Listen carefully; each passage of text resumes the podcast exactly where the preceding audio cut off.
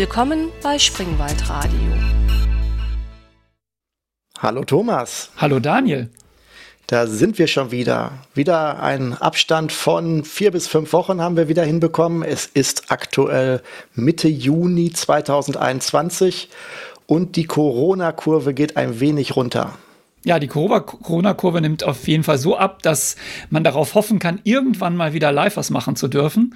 Ähm, aber noch sind wir natürlich remote und wieder hier in unseren Homeoffices und reden über das Internet miteinander. Ja, ich bin sogar hochentspannt. Ich habe noch niemals Homeoffice. Ich habe Urlaub seit ein paar Tagen. Eigentlich Wegfahrurlaub geplant, aber Corona, jetzt machen wir hier schöne Dinge. Ich habe heute ein Puddingrezept gekocht. Ähm, wo ich eine Zutat kennengelernt habe, von deren Existenz ich überhaupt nicht wusste. Kurkuma. Das, nee, ganz absurd. Ähm, äh, gezuckerte Dosenmilch. noch nie vorher gehört. Und das habe ich mir nichts da habe ich das aufgemacht. Das ist wie ein Sirup, das ist wie Karamell und ist super süß. Keine Ahnung, wofür man sowas ursprünglich erfunden hat. Auf jeden Fall haben wir damit jetzt so ein Pudding gekocht und ähm, sehr interessant. Ähm, das ist aber nicht unser Thema heute. Ich ähm, also ich bin hochentspannt, Urlaub, wir machen schöne Dinge hier und ähm, zum Beispiel Podcasten. Genau, ich komme ja gerade aus der Vorlesung. Ähm, insofern bin ich nicht ganz so entspannt wie du. Und das mit der Milch, da kann ich dir sagen, falls du jemals in Spanien bist, pass auf. Es gibt Leche Concentrada und Leche Condensada und das eine ist die gezuckerte. Und da guckst du ganz traurig, wenn du die, die in den Kaffee machst. Aber da ich keinen Kaffee trinke, weiß ich nicht, welche welche ist. Wobei ich glaube, also es ist ja wie Karamellsirup. Ich würde mich wahrscheinlich super freuen, das im Kaffee zu haben, aber das hat ja Kalorien ohne Ende. Das ist ja wirklich, naja gut, aber nicht unser Thema. Ich, ähm, ich komme ins Schwärmen. ja, Thomas, ähm, du sagst gerade, du hast ähm, heute wieder Vorlesungen gehalten, ähm, Online-Vorlesungen ja leider aktuell. Und ähm, du bist ja Professor an einer Fachhochschule. Und ähm, im im Rahmen, sag ich mal, des Onboardings, wo du das damals geworden bist, ähm, da kannten wir uns ja schon einige Zeit und äh, wir hatten ja in diesem in dieser Zeit ein wenig äh, Verwirrung oder ich zumindest hatte Verwirrung, als du mir dann irgendwann erklärt hast, wie du denn jetzt zum Professor geworden bist. Und ähm, der Hintergrund ist ja der, ich hatte, äh, du hattest ja, als wir uns kennengelernt haben, oder zumindest viele Jahre davon hast du bei der SAP gearbeitet, äh, auch, glaube ich, in einem architekturellen Bereich, wenn ich mich nicht täusche. Genau, ich war zehn Jahre bei SAP und ähm, die meisten, dann die ganze Zeit Software Architect und am Ende Chief Software Architect oder Chief Development Architect. Aber das ist wahrscheinlich wieder ein eigener Podcast, was man da so macht. Ja, können wir dann auch noch machen. Und wenn ich mich richtig erinnere, war es so, dass du dann ähm, irgendwann sozusagen äh, verliehen wurdest oder nebenbei äh, an der FH dann so ähm, netterweise Vorträge gehalten hast, ähm, wo während du noch bei SAP gearbeitet hast. Und ähm, das hat wohl so gut geklappt, dass man dich dann gefragt hat, ob du das nicht vollberuflich machen möchtest. Und da kam es dann halt zu diesem interessanten ja, Dialog, den wir hatten, weil ich dann irgendwann, du sagtest dann irgendwann so, und jetzt bin ich Professor und ich, ähm, ich unterrichte jetzt an der, an der FH und ich dann irgendwie gesagt habe, hm, das passt jetzt irgendwie nicht zu meinem Funktionsfeld. Du bist Professor.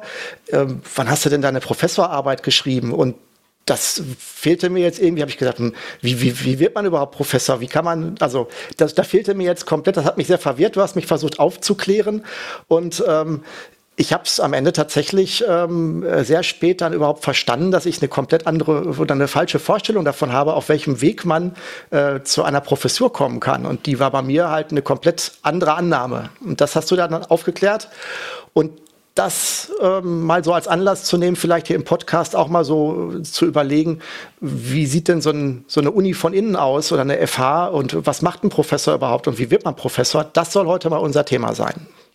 Ja, und du bist jetzt ähm, nur zehn Jahre zu spät, weil ich bin seit zehn Jahren an der Hochschule in Mannheim. Also ziemlich genau zehn Jahre. Ähm, Im September diesen Jahres sind es dann zehn. Also nach zehn Jahren schaffen wir es endlich, es äh, sozusagen mal offiziell podcasterisch aufzuarbeiten, was da passiert ist.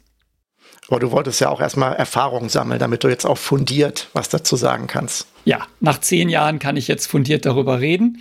Und vielleicht noch zu der Geschichte, die du gerade erzählt hast. Also genau genommen, ich war bei SAP, das ist korrekt. Und ich habe dann über einen Arbeitskollegen bin ich gefragt worden, ob ich nicht bereit wäre, einen sogenannten Lehrauftrag zu machen. Das heißt, man geht an die Hochschule und übernimmt eine Lehrveranstaltung, eine Vorlesung als nicht Professor, sondern als Externer, bekommt dafür ein bisschen Geld, aber wirklich nur ein bisschen Geld. Und das habe ich gemacht, ein paar Jahre lang. Und da habe ich gemerkt, Mensch, das macht total viel Spaß, diesen, äh, diese Lehre und mit den, mit den jungen Leuten da zu arbeiten.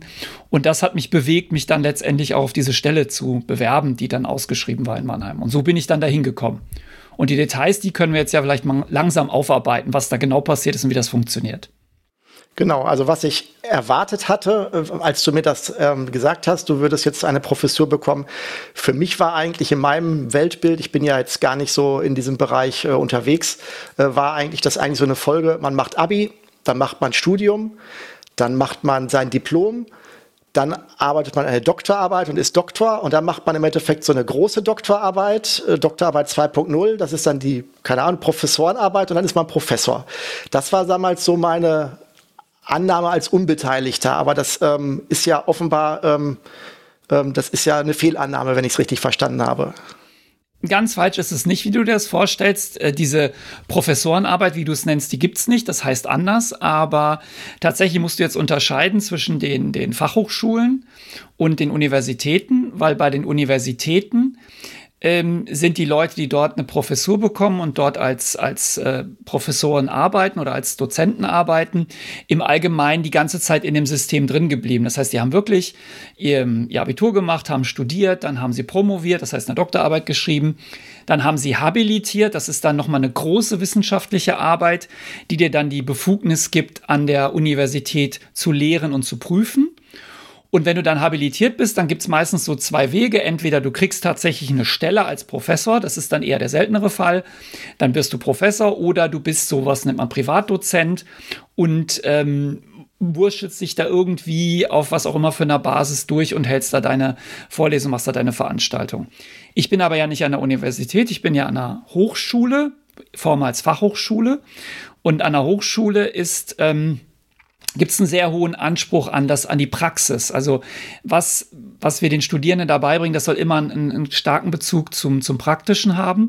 Und deshalb ist es bei uns umgekehrt. Du kannst bei uns nur Professor werden, wenn du nicht die ganze Zeit in dem System drin warst, sondern du musst mindestens fünf Jahre außerhalb gearbeitet haben. Also fünf Jahre in der Industrie gearbeitet haben, damit, wenn du dann in die, in die Hochschule kommst als Professor, ähm, die nötige Praxiserfahrung hast. Und genau deshalb ist halt diese Habilitation, also das, was du so Professorenarbeit nennst, was an der Uni eigentlich der normale Weg ist, auch nicht zwingend. Es gibt auch Leute, die so eine Professur dort bekommen, aber das ist sozusagen der normale Weg. Den gibt es bei uns gar nicht, weil ähm, du musst ja raus aus dem System. Ja, für mindestens fünf Jahre. Und dann kannst du erst zurückkommen. Und das ist vielleicht der Unterschied, der dich auch so ein bisschen im ersten Wurf verwirrt hat. Mhm. Aber du musst ähm, auf jeden Fall, du musst aber auf jeden Fall mal studiert haben und musst auch ein, also damals ein Diplom gemacht haben. Oder kannst du komplett auch als Quereinsteiger äh, eine Professur bekommen? Nein, also die Voraussetzung für eine Professur ist, dass du ein, ein einschlägiges Studium absolviert hast. Und ähm, damals natürlich äh, zu unseren Zeiten noch das Diplom, inzwischen natürlich Bachelor und Master. Und normal und dann die zweite Voraussetzung, wir, wir, gehen jetzt einfach mal auf die Fachhochschulen, lassen die Unis jetzt erstmal kurz weg und können dann später dahin zurückkehren. Und die zweite Voraussetzung ist die Befähigung zur wissenschaftlichen Arbeit. Also du musst in der Lage sein, natürlich auch wissenschaftlich zu arbeiten, weil du ja Abschlussarbeiten betreust, du ähm, bist in Forschungsprojekten unterwegs, solche Dinge. Und das wird üblicherweise dadurch nachgewiesen, dass du eine Promotion gemacht hast, also dass du einen Doktor hast. Jetzt ist das natürlich ein Problem, wenn du dir so eine Fachhochschule anguckst. Da gibt es ja auch Fächer, wo die Leute einfach nicht promovieren. Zum Beispiel Designer. Ja, also Designer sind fast nie, machen die fast nie eine Doktorarbeit.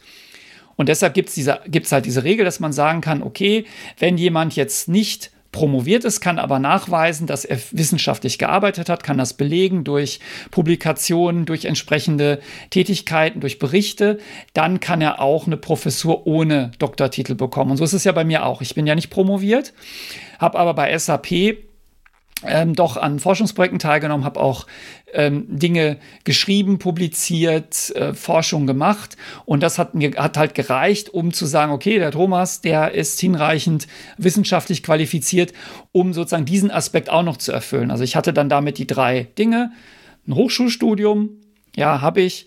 Ähm, für Fähigkeit zur wissenschaftlichen Arbeit, nachgewiesen jetzt entweder durch Promotion oder durch entsprechende andere Leistungen, habe ich auch. Und die fünf Jahre Berufserfahrung. Die habe ich dann auch gehabt und damit war ich jetzt erstmal prinzipiell überhaupt in der Lage, eine Professur an der Fachhochschule zu bekommen hat es dann eine Fachhochschule in der Regel äh, schwerer, Professorennachwuchs zu bekommen? Weil ich hätte jetzt gedacht, wenn ich jetzt in der Uni, wenn ich mir zum Beispiel auch Lehrer und, ähm, und ähm, auch, äh, sag ich mal, Universitäten angucke, da sind ja Leute, die halt, auch wie du gerade sagtest, nie aus dem System rausgekommen sind. Da ist der Nachwuchs ja im System schon drin. Wenn ich mir jetzt überlege, wenn die Leute erstmal in die, in die Industrie gehen und werden da mit äh, Managergehältern und mit äh, sonstigen Dingen verwöhnt, äh, um diese fünf Jahre dann voll zu kriegen, sag ich mal, dann muss die äh, FH ja am Ende, ähm, heißt es dann überhaupt noch FH, wenn du sagst, äh, Fachhochschule ist es nicht mehr, ist es dann nur noch Hochschule? Das ähm, kommt aufs Bundesland an. Also in Baden-Württemberg heißen die Fachhochschulen jetzt alle Hochschulen, in anderen Bundesländern, ich glaube in Hessen heißen die immer noch FH, aber es ist nur ein anderer Name für dasselbe Ding. Wir sind Fachhochschulen. Okay, dann sage ich weiter, FH.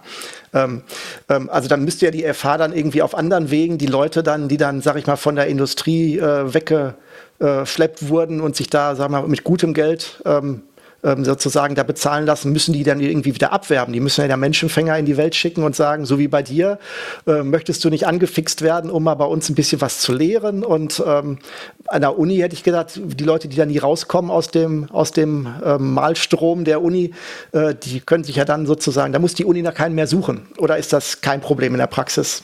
Doch, das ist, das, du hast es absolut richtig erkannt. Also ich bin ja an der Fakultät für Informatik und wir sind sehr, sehr verzweifelt, wenn wir eine neue Stelle ausschreiben, also eine Professorenstelle vakant haben, jemanden zu finden, weil wir, äh, weil man in der Industrie einfach so viel mehr Geld verdient ja, das können wir vielleicht nachher auch nochmal drüber reden, wie das so mit den Gehältern funktioniert im, äh, als Professor.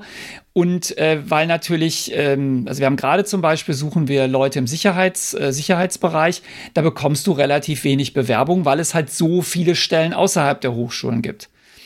Ähm, in der Uni ist es tatsächlich ein bisschen anders, weil wenn du dich einmal auf diesen Weg eingelassen hast, und jetzt mögen mich die Uni-Kollegen bitte nicht totschlagen für das, was ich sage, aber ich sage es jetzt einfach mal, und bist diesen Weg gegangen, also in diesem universitären System aufzusteigen, Promotion, Habilitation, dann bist du natürlich auch auf einer gewissen Weise ähm, ich will jetzt nicht versagen, verbrannt für die Industrie, aber zu den Zeiten, als ich bei SAP gearbeitet habe, habe ich ja auch Leute eingestellt.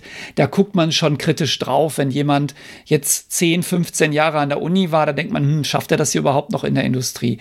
Das heißt, die haben sicherlich einfacher, ihren Nachwuchs zu finden, weil das, weil das alles im System bleibt. Und da gibt es so Fächer wie, äh, sagen wir jetzt mal, äh, Germanistik oder so, wo ja, wo ja auch außerhalb sehr wenig Jobs existieren. Also wo du sozusagen, wenn du da an der Uni bist, das auch ein sehr valider Karriereschritt ist. Also kurze Antwort auf deine Frage, ja, wir haben, wir haben in, in den technischen Fächern durchaus Schwierigkeiten, Nachwuchs zu finden. Das heißt, ihr schaltet dann auch ganz normal in der CT oder AX oder in Entwicklerzeitschriften dann normale Stellenanzeigen oder ist das dann auch beim Arbeitsamt gelistet? Keine Ahnung. Also, ähm, äh, also ihr, ihr, macht ganz normal, wie wenn wir in der, im, im, im Verlag einen Entwickler suchen würde. Wir konkurrieren da mit euch oder wie ist das dann vom, äh, vom Prinzip her? Ja, es funktioniert genauso, wie wenn ihr eine Stelle ausschreibt. Der einzige Unterschied ist, dass wir die Sachen alle anders nennen, damit es irgendwie cooler klingt. Aber genau genommen fängt es, also vielleicht, kann, ich kann ja mal den Prozess beschreiben, wie das läuft. Also bei uns geht jetzt ein Kollege oder eine Kollegin in Rente.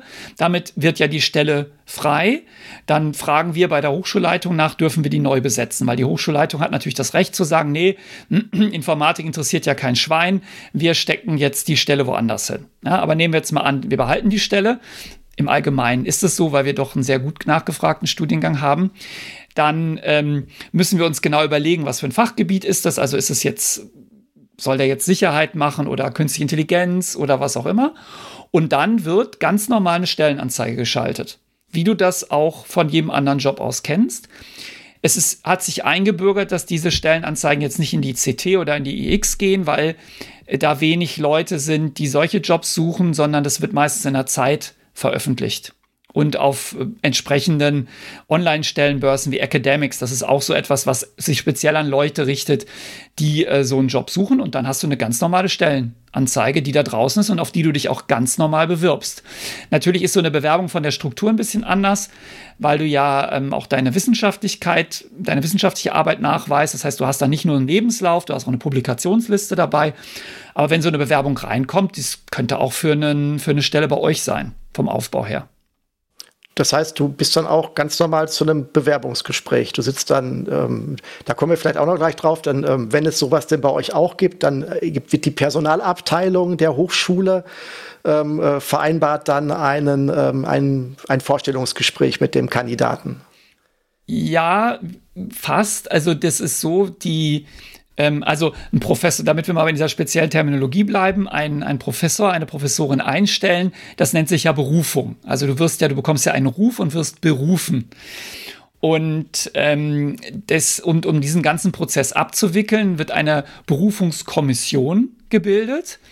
Und eine Berufungskommission besteht, da gibt es bestimmte Regeln, wie die zusammengesetzt äh, sein soll. Also ich, ich mache das jetzt nur ganz grob, aber da sitzen Professorinnen und Professoren aus der der Fakultät die Beruf drin. Da sitzt aus Gründen der Kollegialität immer noch jemand aus einer anderen Fakultät mit drin, so dass man nochmal einen Blick über den Tellerrand bekommt. Es ist ein studentischer Vertreter, eine studentische Vertreterin drin, um einfach nochmal zu sagen, weil die müssen ja am Ende unter dieser Person äh, leiden, die Studierenden. Das heißt, die können nochmal da drauf gucken. Ähm, dann gibt es noch eine Gleichstellungs- äh, Beauftragte und es gibt dann immer noch eine externe Person. Also irgendjemand, der nichts mit der Hochschule zu tun hat, sitzt auch in dieser Berufungskommission drin. Und die sichtet dann die Bewerbung, so wie das normalerweise eine Personalabteilung macht. Also die gehen zwar bei der Personalabteilung ein, aber die gucken dann nur auch nach so ein paar formalen Kriterien und reichen das dann weiter an die Berufungskommission. Die sichtet die und die Bewerberinnen und Bewerber, die dann ähm, passend nach der Schriftform aussehen, die werden eingeladen. Allerdings nicht zu einem Bewerbungsgespräch, ganz normal, sondern die müssen direkt, weil es geht ja um eine, um eine Position in der Lehre, die müssen eine Lehrveranstaltung halten. Das heißt, die, das nennt sich ein Probevortrag. Die bekommen dann ein Thema, die bekommen alle dasselbe Thema ähm, zugeschickt. Dann haben sie zwei oder vier Wochen Zeit, das vorzubereiten und dann kriegen sie, haben sie einen Termin, dann müssen sie kommen. Und normalerweise, jetzt lassen wir mal Corona außen vor, sitzt da der Hörsaal voll mit Studierenden und natürlich auch den Leuten aus der Berufungskommission, die sitzen dann strategisch verteilt dazwischen. Und dann kommt diese Person da rein und muss jetzt eine Lehrveranstaltung machen. Und natürlich werden dumme Fragen gestellt. Es wird, es läuft also ganz normal ab wie in einer echten, wie in einer echten Lehrveranstaltung. Und wenn das rum ist, da gibt es dann noch so Details. Manchmal macht, sagt man, dann machen sie eine halbe Stunde Lehrveranstaltung, eine Viertelstunde noch irgendein Thema ihrer Wahl. Das kann man ja variieren. Und dann zieht sich die Berufungskommission mit dem oder der Bewerberin zurück und dann machen wir das normale Vorstellungsgespräch, was du jetzt so kennst aus deiner Arbeit. Also es ist quasi ein bisschen umgekehrt. Erst gibt es eine Arbeitsprobe und dann gibt es ein Vorstellungsgespräch. Aber dann ist es normal, wo man, wo man die normalen Sachen natürlich auch bespricht. Ja, warum wir, du kennst, du kennst den Kram ja.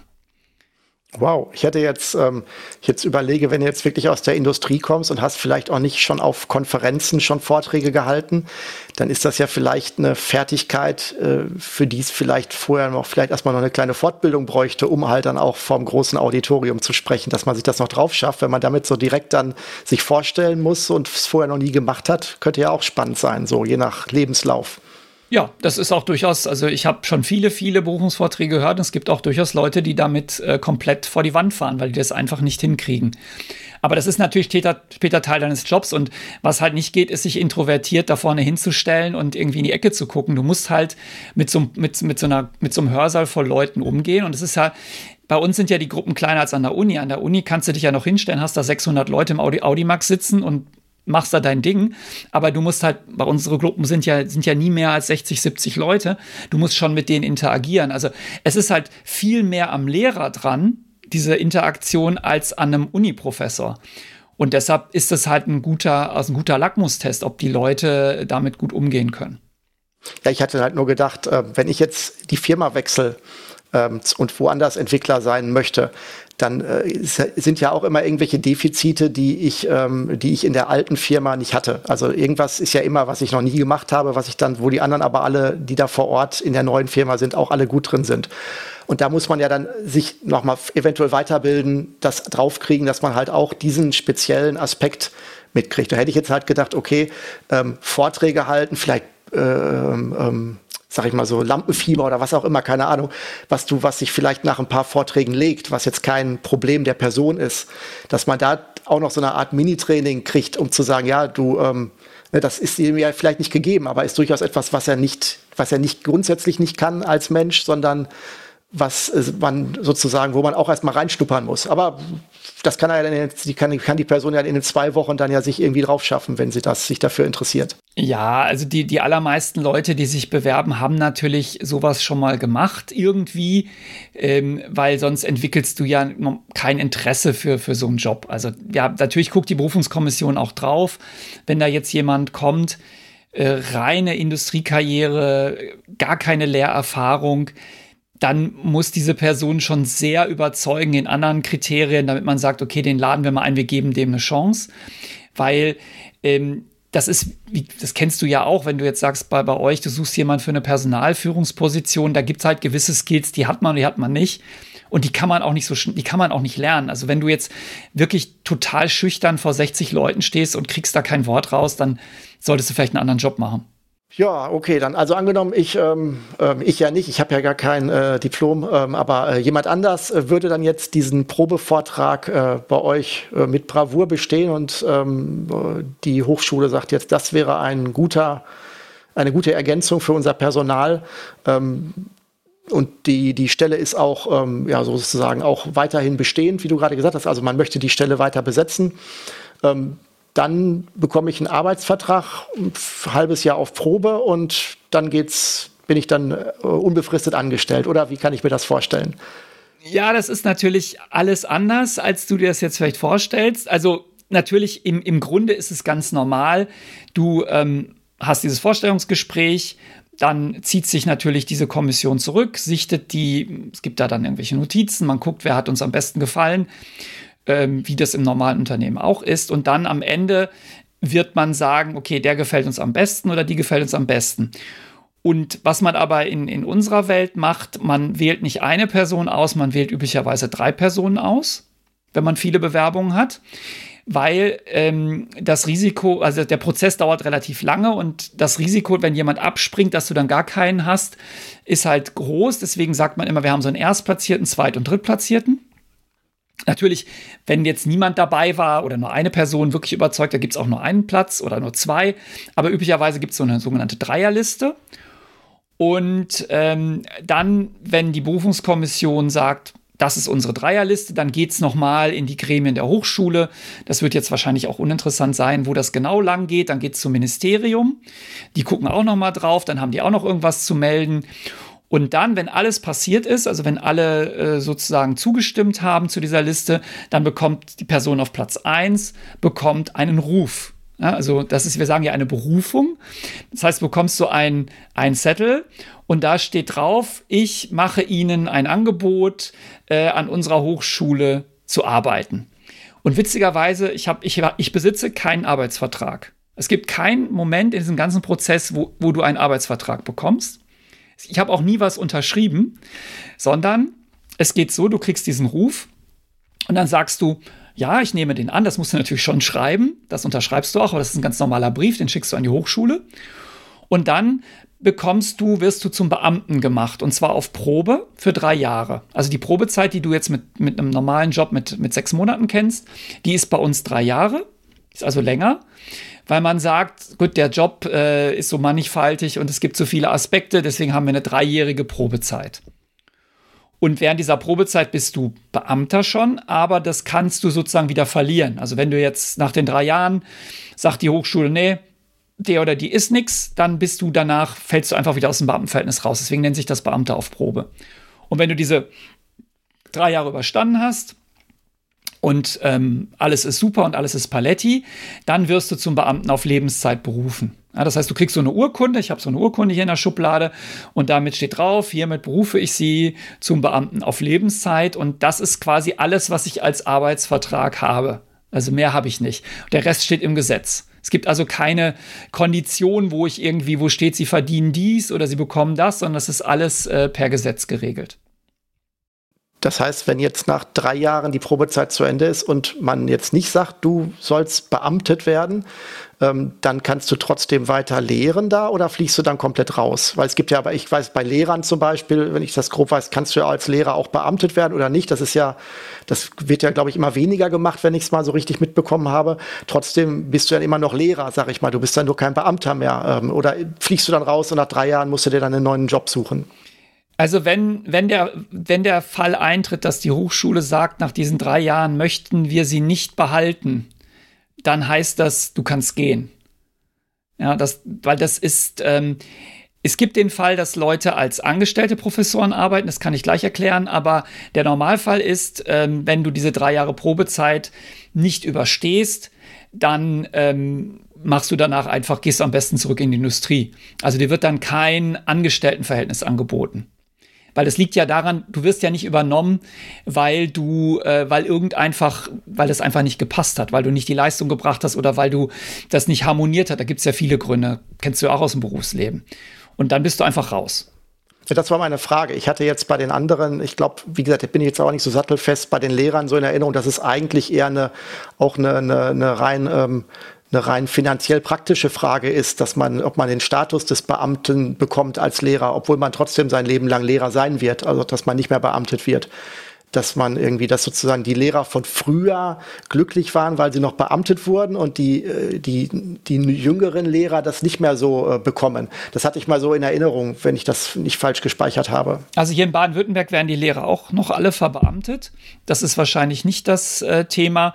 Ähm, was tatsächlich ein Problem ist, ist das Alter. Und das kann sein, dass du das auch meinst. Und zwar kannst du nur bis zu einem bestimmten Alter Beamter werden. Für Professoren ist das erhöht, logischerweise, das Eintrittsalter, weil, wenn, wir haben ja gerade darüber gesprochen, was du für, für einen Werdegang machst, äh, Studium, Promotion, fünf Jahre in der Industrie, da kannst du ja nicht 30 sein, das geht ja nicht. Ähm, deswegen ist es für uns höher. Ich glaube, müsste ich jetzt nachgucken, im Gesetz, glaube ich, 42 ist das äh, Maximalalter. Wenn du älter bist, kannst du immer noch Professor werden, natürlich, aber dann bist du ein angestellter Professor dann ist der Prozess genau derselbe, wie ich ihn gerade beschrieben habe. Nur hast du dann, hast du dann einen Arbeitsvertrag, du hast eine, ich weiß nicht, wie lange die Probezeit bei einem Angestellten ist, vielleicht ist es dann auch nur ein halbes Jahr und dann kriegst du einfach ganz normalen Arbeitsvertrag. Ähm, bei Lehrern ist, das, ist die Altersgrenze niedriger und da wird es wahrscheinlich viele Fälle geben, wo Leute zu alt waren, um noch Beamte zu werden. Je nachdem, was sie für einen Lebensweg hatten. Aber wie gesagt, es kommt auch auf, von jedem Bundesland irgendwie anders. Okay, da war meine Frage, ob man dann halt trotzdem weiter le äh, lehren könnte, wenn man nicht zwingend Beamter wurde, aber dann hast du, also es gibt auch angestellte Professoren. Das ja, ja, wir haben auch welche. Ja. Das sind einfach Leute, okay. die ähm, in ihrem Lebensweg einfach sich später entschieden haben für diese, für diese Karriereoption und gesagt haben, okay, ich möchte jetzt einfach das machen Beamter werde ich nicht mehr, das weiß ich, ist aber egal, ich mache das trotzdem. Das hat Vor- und Nachteile. Ja? Also Beamten, Beamter sein hat, hat Vorteile, hat aber auch Nachteile, aber das ist wahrscheinlich ein eigener, ein eigener Podcast, der, ähm, der vielleicht auch jetzt den Rahmen sprengen würde. Aber das haben wir natürlich auch. Okay. Ähm, bevor wir vielleicht zum nächsten Themenkomplex äh, übergehen können, hätte ich jetzt noch eine Verständnisfrage, ob ich das gerade richtig mitbekommen habe. Du hattest jetzt gesagt, dass ähm, wenn bei euch ein ähm, Professor in Rente geht, dann würde man entscheiden, ob die Stelle überhaupt neu besetzt wird. Ähm, ist das dann die einzige Möglichkeit, eine Stelle, äh, sag ich mal, loszuwerden? Also ist, ist, wenn jemand jetzt bei euch Professor ist und ist Beamter, ähm, dann, und du bist jetzt angenommen, du bist jetzt der letzte Informatikprofessor in, in eurer Hochschule. Und du hast ja jetzt noch paar Jahre vor dir. Und ähm, könnte dann die FH gar nicht entscheiden, äh, sagen wir in zwei Jahren zu sagen, Informatik ist, äh, ist nichts für uns, wir wollen das jetzt schließen, sondern die müssen dann wirklich gucken, bis der letzte Professor äh, weggerentet ist oder ist, habe ich das gerade missverstanden? Das ist, das ist durchaus kompliziert. Also die, ähm, du wirst als Professor an einer Fachhochschule wirst du in ein Lehrgebiet berufen. Also ich habe einen, einen Zettel, da steht drauf, was meine Themen sind, die ich offiziell sozusagen beackere. Darüber hinaus habe ich aber ähm, im Bewerbungsverfahren irgendwann anerkannt, dass ich auch alle anderen Vorlesungen mache, die ich sozusagen fachlich irgendwie hinkriege. Ähm, also theoretische Informatik lasse ich die Finger davon, aber sonst mache ich ziemlich viel. Ähm, tatsächlich bist du aber dieser einer Fakultät zugeordnet. Die Hochschule könnte jetzt aber sagen, nee, die Fakultät für Informatik machen wir zu. Ähm, Thomas, du machst jetzt äh, Programmiervorlesungen bei den Maschinenbauern. Ja, das könnte sie durchaus machen. Und mich dann anweisen, andere Lehrveranstaltungen, die natürlich in meinem Fachgebiet liegen müssen. Sie können mir jetzt nicht vorschreiben, ich mache jetzt eine Vorlesung zu ähm, technischer Mechanik. Das kann ich ja nicht. Das kann natürlich passieren. Also du kannst eine Fakultät schon zumachen, bevor der letzte Professor, letzte Professorin weg ist. Das geht. Rein theoretisch, wenn die ganze Hochschule zugemacht wird, könntest du die ähm, Professoren auch versetzen woanders hin. Und ich, wir hatten ja gerade über den Beamtenstatus geredet. Und du gibst ja als Beamter so ein paar Grundrechte auch ab. Und eins der Grundrechte, die ich abgebe, ist, dass ich entscheiden kann, wo ich arbeite. Sondern die Hochschule oder das Land, das Land ist ja mein Arbeitgeber, könnte mich jetzt rein theoretisch sagen, nee, Mannheim brauchen wir dich nicht mehr, geh mal nach Heidelberg. Oder Heidelberg brauchen wir dich nicht, geh nach Stuttgart. Das wäre durchaus denkbar. Kommt aber natürlich in der Praxis ganz, ganz selten vor, äh, weil ja klar ist, wie motiviert die Leute danach noch sind. Aber te technisch denkbar ist das. Okay, dann habe ich das, glaube ich, verstanden. Ähm, gut, wenn du jetzt dann Professor bist, so wie du jetzt bist, irgendwie, ähm, ist das auch ein Status innerhalb der Hochschule? Also so wie das in, an, in Firmen, weiß ich nicht, Teamleiter, Abteilungsleiter, äh, Geschäftsführer äh, oder was auch immer ist. Also, oder also, und anders gesagt, hast du Aufstiegschancen? Kannst du jetzt noch, ähm, keine Ahnung, was wirst du jetzt, Rektor oder was gibt's bei euch? Keine Ahnung, welche, welche, äh, also, oder andersrum, ähm, mit wem hast du dein Jahresgespräch, wenn man jetzt rausfinden will, ob du gut performt hast oder ob du vielleicht mal auf eine Schulung müsstest? Müsstest, um mal so ein bisschen irgendwelche Sachen noch drauf zu schaffen? Äh, das ist sehr lustig, weil ich habe gerade vor fünf Minuten die Mail bekommen mit der Einladung zu meinem Zielvereinbarungsgespräch. Ähm, das ist auch eine ganz, das ist eine Besonderheit. Also normalerweise hat, ähm, haben Beamte keine sowas wie du das kennst, Zielvereinbarungsgespräche, variable Gehaltsbestand, das gibt es alles nicht. Ja, normalerweise steigt das Gehalt eines Beamten einfach mit dem Alter.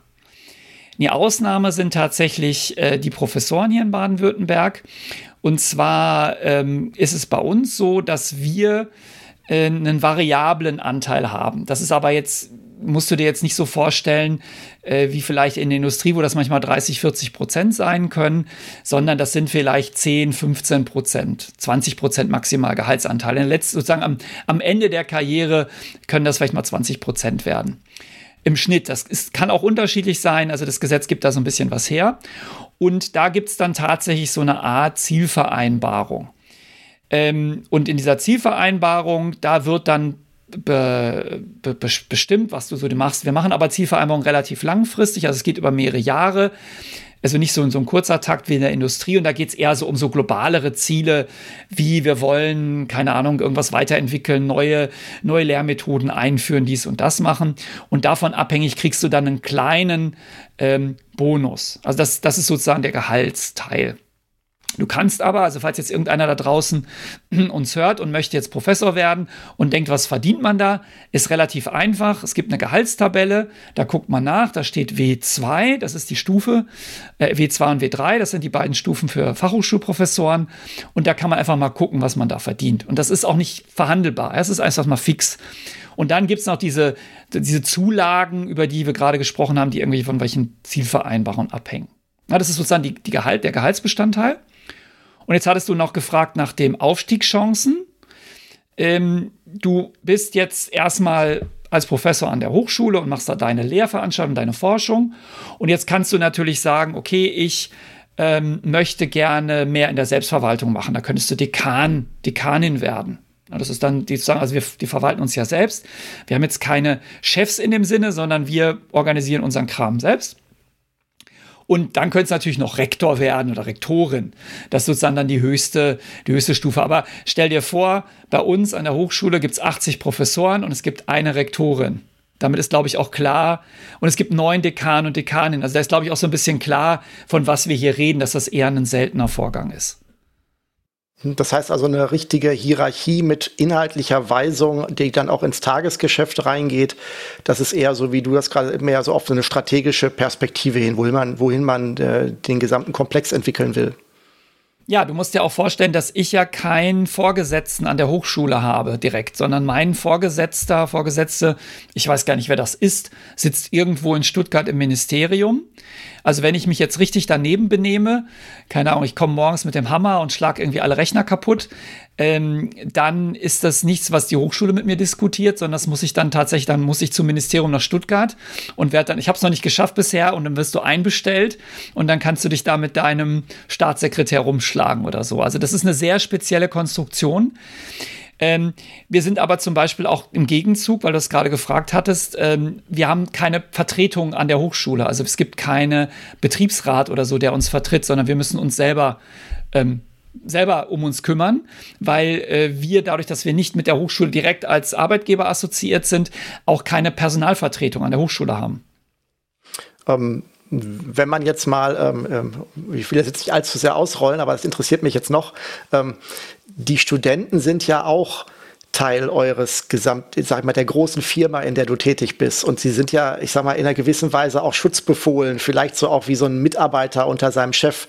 Ähm, äh, haben die denn die Möglichkeit, also andersrum, wenn ich jetzt Student bin und ähm, der Professor Smeets in der Vorlesung äh, macht das so schlecht, dass ich im Endeffekt mein Studium, und alle sehen das so, alle sind der Meinung, das läuft so schlecht und sie können ihr Studium nicht schaffen wegen dir, müssen die dann auch zu deinem äh, Minister äh, irgendwie ins, äh, in die Hauptstadt fahren? Oder ähm, gibt es da dann zumindest Wege, wo das dann innerhalb des Systems zu irgendeinem Feedback führt? Ja, du hast, ähm, die Studenten haben eine, eine, eine Selbstvertretung, sie haben eine Vertretung und zwar ist das organisiert, es gibt die Fachschaften, die sind pro Fakultät. Also nehmen wir mal an, du wärst jetzt total unzufrieden mit meiner Vorlesung zur Programmierung, ähm, dann würdest du dich erstmal vielleicht an deinen Semestersprecher wenden oder gehst direkt zur Fachschaft. Da sitzen andere Studierende und die hören sich dein Leid an und dann sagen sie, ach komm, reg dich nicht so auf, der ist immer so oder geben dir ein paar Tipps oder sagen, ja, das ist ein schlimmer Fall, ähm, wir kümmern uns drum. Also du kannst quasi dein Leid da abladen und wir, ich bin jetzt ja auch zufälligerweise noch gleichzeitig in der Fakultätsleitung, also im Dekanat, äh, haben natürlich regelmäßige Treffen mit der Fachschaft und dann kommen die und sagen, hier in der, in der Vorlesung XYZ, ähm, da läuft es aber besonders schlecht, was können wir denn da tun? Dann wird mit denen diskutiert und dann werden wir natürlich auch mit dem Kollegen, der Kollegin sprechen. Nur, wir haben kein Weisungsrecht. Also wir können jetzt nicht sagen, lieber Kollege, du lernst, lehrst dir jetzt immer noch Pascal, das ist out, mach jetzt mal bitte endlich C++. Ja, das können wir nicht, weil, der, weil man als Professor, als Professorin grundgesetzlich äh, geschützte Freiheit der Forschung und Lehre hat. Das bedeutet, ein Professor wählt die Lehrmethoden und die Lehrinhalte eigenständig. Wir können, wir können zwar vorgeben, wie die Vorlesung heißt, und wir können auch sagen, was da ungefähr drin vorkommen kann, aber wir können nicht vorschreiben, zum Beispiel, welche Programmiersprache da jetzt verwendet wird. Da ist der, ist der Dozent frei. Das heißt aber jetzt, wenn ich es richtig verstehe, wenn du jetzt sozusagen, wenn du jetzt mit jungem Alter Professor wirst und dann einen schweren Lebenslauf hast durch persönliche Schläge und sich dann zum total irren Soziopathen entwickelst, ähm, dann lehrt er trotzdem weiter? Oder ähm, weil das, das ist ja kein Lehr, das ist ja sozusagen, ist das dann immer noch zur Freiheit oder gibt es da auch eine Grenze, die dann irgendwann gerissen wird? Geht das dann doch irgendwann, geht dann die Studenten, gehen dann die Studentenbeschwerden so hoch, dass sie dann auch irgendwann beim Ministerium landen würden? Ja, das ist eher selten, weil wenn, wenn jetzt, das, das wären ja Beschwerden, die sich aufs Inhaltliche richten. Ne? Und dann würde das Ministerium sagen, Entschuldigung, da können wir nichts tun, weil es gibt ja Freiheit von Forschung und Lehre. Wenn natürlich jetzt ein, ein Professor, eine Professorin sich menschlich daneben benehme, also keine Ahnung, wird den nassen Schwamm nehmen und wird dem einfach den allen Studenten in der ersten Reihe ins Gesicht schlagen. Das wäre natürlich disziplinarisch ein Vergehen und da würde man, da gibt es natürlich einen Dienstweg, Dienstaufsichtsbeschwerde und so weiter. Aber das nützte ja relativ wenig und das, also für, für inhaltliche Dinge und das wird natürlich auch kein Studierender normalerweise machen, äh, weil es ja wenig bringt, sowas zu tun. Ähm, natürlich wird irgendwann, also nehmen wir an, die Fachschaft hat jetzt, hat jetzt da geredet und das hat, das Dekanat hat mit der Kollegin gesprochen, mit dem Kollegen, das hat jetzt nichts gebracht. Dann ähm, gibt es natürlich irgendwann so eine Abstimmung mit den Füßen, dass die Studierenden einfach nicht mehr in die Vorlesung gehen. Ja, das dann, dann siehst du natürlich auch, ähm, weil wir ja oft die, äh, die Dozenten durchrotieren in den Semestern, dann sind plötzlich in einem Semester ist da niemand drin. Und im nächsten Semester ist es super voll. Und dann, dann siehst du natürlich auch solche Effekte. Und dann wirst du als Planer auch irgendwann sagen, hm, offensichtlich gibt es da Probleme mit der Programmierung beim Kollegen Smeets. Ähm, dann geben wir dem doch jetzt mal irgendwie was anderes. Ja, also das, das gibt es natürlich schon. Das ist ein selbstregulierendes System irgendwo, aber es hat Grenzen. Ähm, aber ich kenne das aus der Industrie auch so, wenn jemand richtig Amok läuft, so wirklich den einfangen kannst du auch nicht, außer du entlässt ihn. Hm, okay wollen wir nicht so auf diesen, auf dem, auf dem nicht, ähm, also gehen wir mal wieder zum, ähm, zum Alltag zurück. Hoffe ich mal, dass das sozusagen, dass das nicht der Alltag ist. Ähm, was musst du in deinem Alltag denn tun? Bist du verpflichtet, äh, Vorlesungen zu halten? Oder jetzt, du sagtest jetzt gerade in der, ähm, an der Uni, da hat man dann durchaus auch Forschungsaufträge, wenn ich es richtig verstanden habe. Das klingt mir dann ja eher so theoretischer Natur auch. Ihr seid ja eher praxisnah und dann auch durchaus ja auch mehr am Studenten, wenn ich es richtig verstanden habe. Ähm, könntest du jetzt auch an der, äh, bei euch an der Hochschule einfach sagen, ich, ähm, ich habe hier mein Labor, ich äh, erfinde hier neue Verschlüsselungsalgorithmen, daran forsche ich die nächsten Jahre bis zu meiner Rente und damit ähm, bringe ich der Wissenschaft auch genug Mehrwert, äh, dass ich sozusagen mein Gehalt oder meine, meine, meinen Beamtenbezug verdient habe. Nein, das ist nicht so. Ähm, wir sind ähm, als Professoren, das gilt auch für die Unikollegen und Kolleginnen, dazu verpflichtet, eine bestimmte Anzahl von Stunden Lehrveranstaltungen zu machen. Und das sind für uns an den Fachhochschulen sind das 18 Stunden die Woche. Also 18 Stunden die Woche muss ich eine Lehrveranstaltung machen. Und Lehrveranstaltung machen heißt, also diese 18 Stunden beziehen sich jetzt auf die Stunden im Hörsaal. Da ist jetzt nicht mit drin, Klausur erstellen, Klausur korrigieren, mit Studenten irgendwie vorher nachher noch reden. Solche Sachen sind da alle nicht mit drin. Deswegen 18 klingt so wenig. Da denkt man, ach, ich habe ja eine 40-Stunden-Woche, was für faule Säcke. Aber du musst halt das Ganze drumherum betrachten, was da nicht mit drin ist. Also du hast 18, nennen wir es jetzt mal Contact Hours, also Stunden, die du wirklich im Hörsaal oder im Seminar oder in der Übung mit den Studierenden verbringst. Das ist gesetzlich festgeschrieben. Die müssen wir leisten. Und das wird auch überprüft. Also da gibt es tatsächlich, äh, das ist eine der wenigen Dinge, für die du einen dran kriegen kannst. Äh, da gibt es dann wirklich Leute, die das minutiös nachrechnen und gucken, hast du denn auch deine 18 Stunden gemacht. Kannst natürlich auch mal ein Semester 20 und im nächsten 16 machen. Das ist erlaubt. Das muss im Jahr halt, ähm, müssen es dann 36, im, äh, also 18 im Schnitt sein. Ähm, jetzt hast du zwar, jetzt hast du gerade die ähm, 40-Stunden-Woche der Industrie erwähnt, aber das ist ja nicht, das sind ja nicht die gleichen Anzahlen an Wochen. Ne? Ihr habt ja jetzt nicht, ähm, ihr habt ja auch ähm, vorlesungsfreie Zeit, die jetzt, glaube ich, äh, die, die müsst ihr auch, da sind ja nicht 18 Stunden logischerweise. Das heißt, gibt es, gibt es das, ist das auch bundesweit ähm, vorgegeben oder ist das rein automatisch durch die Semesterferien gelöst oder wie läuft das? Weil bei Lehrern ist ja so, Schulferien sind halt, äh, sind halt keine Unterrichtszeiten äh, ich glaube, Punkt. So ist es ja, glaube ich, ganz grob. Ist das bei euch genauso? Musst du immer, wenn Studenten äh, im Hörsaal was hören wollen, musst du dann die ganze Zeit da sein oder kannst du dich auch mit anderen Professoren ablösen? Also musst du immer Urlaub machen oder ähm, deine Sachen, die großen Sachen vorbereiten, wenn gerade vorlesungsfreie Zeit ist? Oder wie ist das äh, bei euch juristisch geregelt, Urlaubsanspruch und Heimarbeit während der äh, Nicht-Vorlesung? Ja, also die erstmal ganz kurz eine Lanze für die Lehrer. Die Lehrer sitzen, ich habe da ja ziemlich äh, interne Sicht, sitzen in den Ferien nicht rum, sondern die korrigieren sich einen Wolf, je nachdem, was für Fächer die haben. Aber zurück zum, äh, zum Professor, weil ich weiß ja nicht, wer das hier hört, nicht, dass ich dann nachher noch den Po voll kriege. Ähm, Tatsächlich ist es so, wir haben, also das ist jetzt für Baden-Württemberg, andere Bundesländer haben andere Zahlen, aber das System ist, glaube ich, immer dasselbe. Ja? Also ich glaube, Bayern hat 19 Stunden, andere haben vielleicht dann 16 Stunden, das weiß ich nicht. Wir haben äh, auch, das ist auch gesetzlich festgelegt, wir haben zweimal 15 Wochen Vorlesung im Jahr. Ja, also wir haben 30 Wochen Vorlesungszeit. Und dann haben wir an der Fachhochschule in Mannheim noch drei, zweimal drei Wochen Prüfungszeit. Also nochmal sechs Wochen. Das heißt, wir haben 36 Wochen, die in denen bei uns Vorlesungen bzw. Prüfungen laufen. Und Prüfungen heißt ja nicht nur, dass die da sitzen und eine Klausur schreiben, das können ja auch mündliche Prüfungen sein, wo du auch den ganzen Tag da äh, bist und mit, mit Studierenden redest. Also das erstmal so zum, zum zeitlichen Ablauf. In der Zeit dazwischen, also wenn jetzt nicht Prüfung oder Vorlesungszeit ist, wird natürlich von uns erwartet, dass wir den ganzen anderen Kram machen. Also Forschung, publizieren, ähm, andere Dinge machen oder auch mal Urlaub. Du kannst während des Semesters keinen Urlaub machen. Also während dieser ähm, gerade beschriebenen, ähm, was habe ich jetzt gesagt, 36 Wochen, äh, musst du da sein. Ja, du kannst jetzt nicht sagen, ach, ist doch so schön günstig im Mai, da mache ich mal Urlaub. Nee, geht nicht, da ist Vorlesungszeit. Das heißt, du musst deinen ganzen Urlaub dann in diese Semesterferien legen. Und das machen natürlich die Leute auch, ähm, sind dann auch mal weg, klar. Ähm, aber du hast halt neben dieser reinen äh, Lehrveranstaltungsgeschichte noch jede Menge anderen Kram. Also du betreust zum Beispiel Abschlussarbeiten.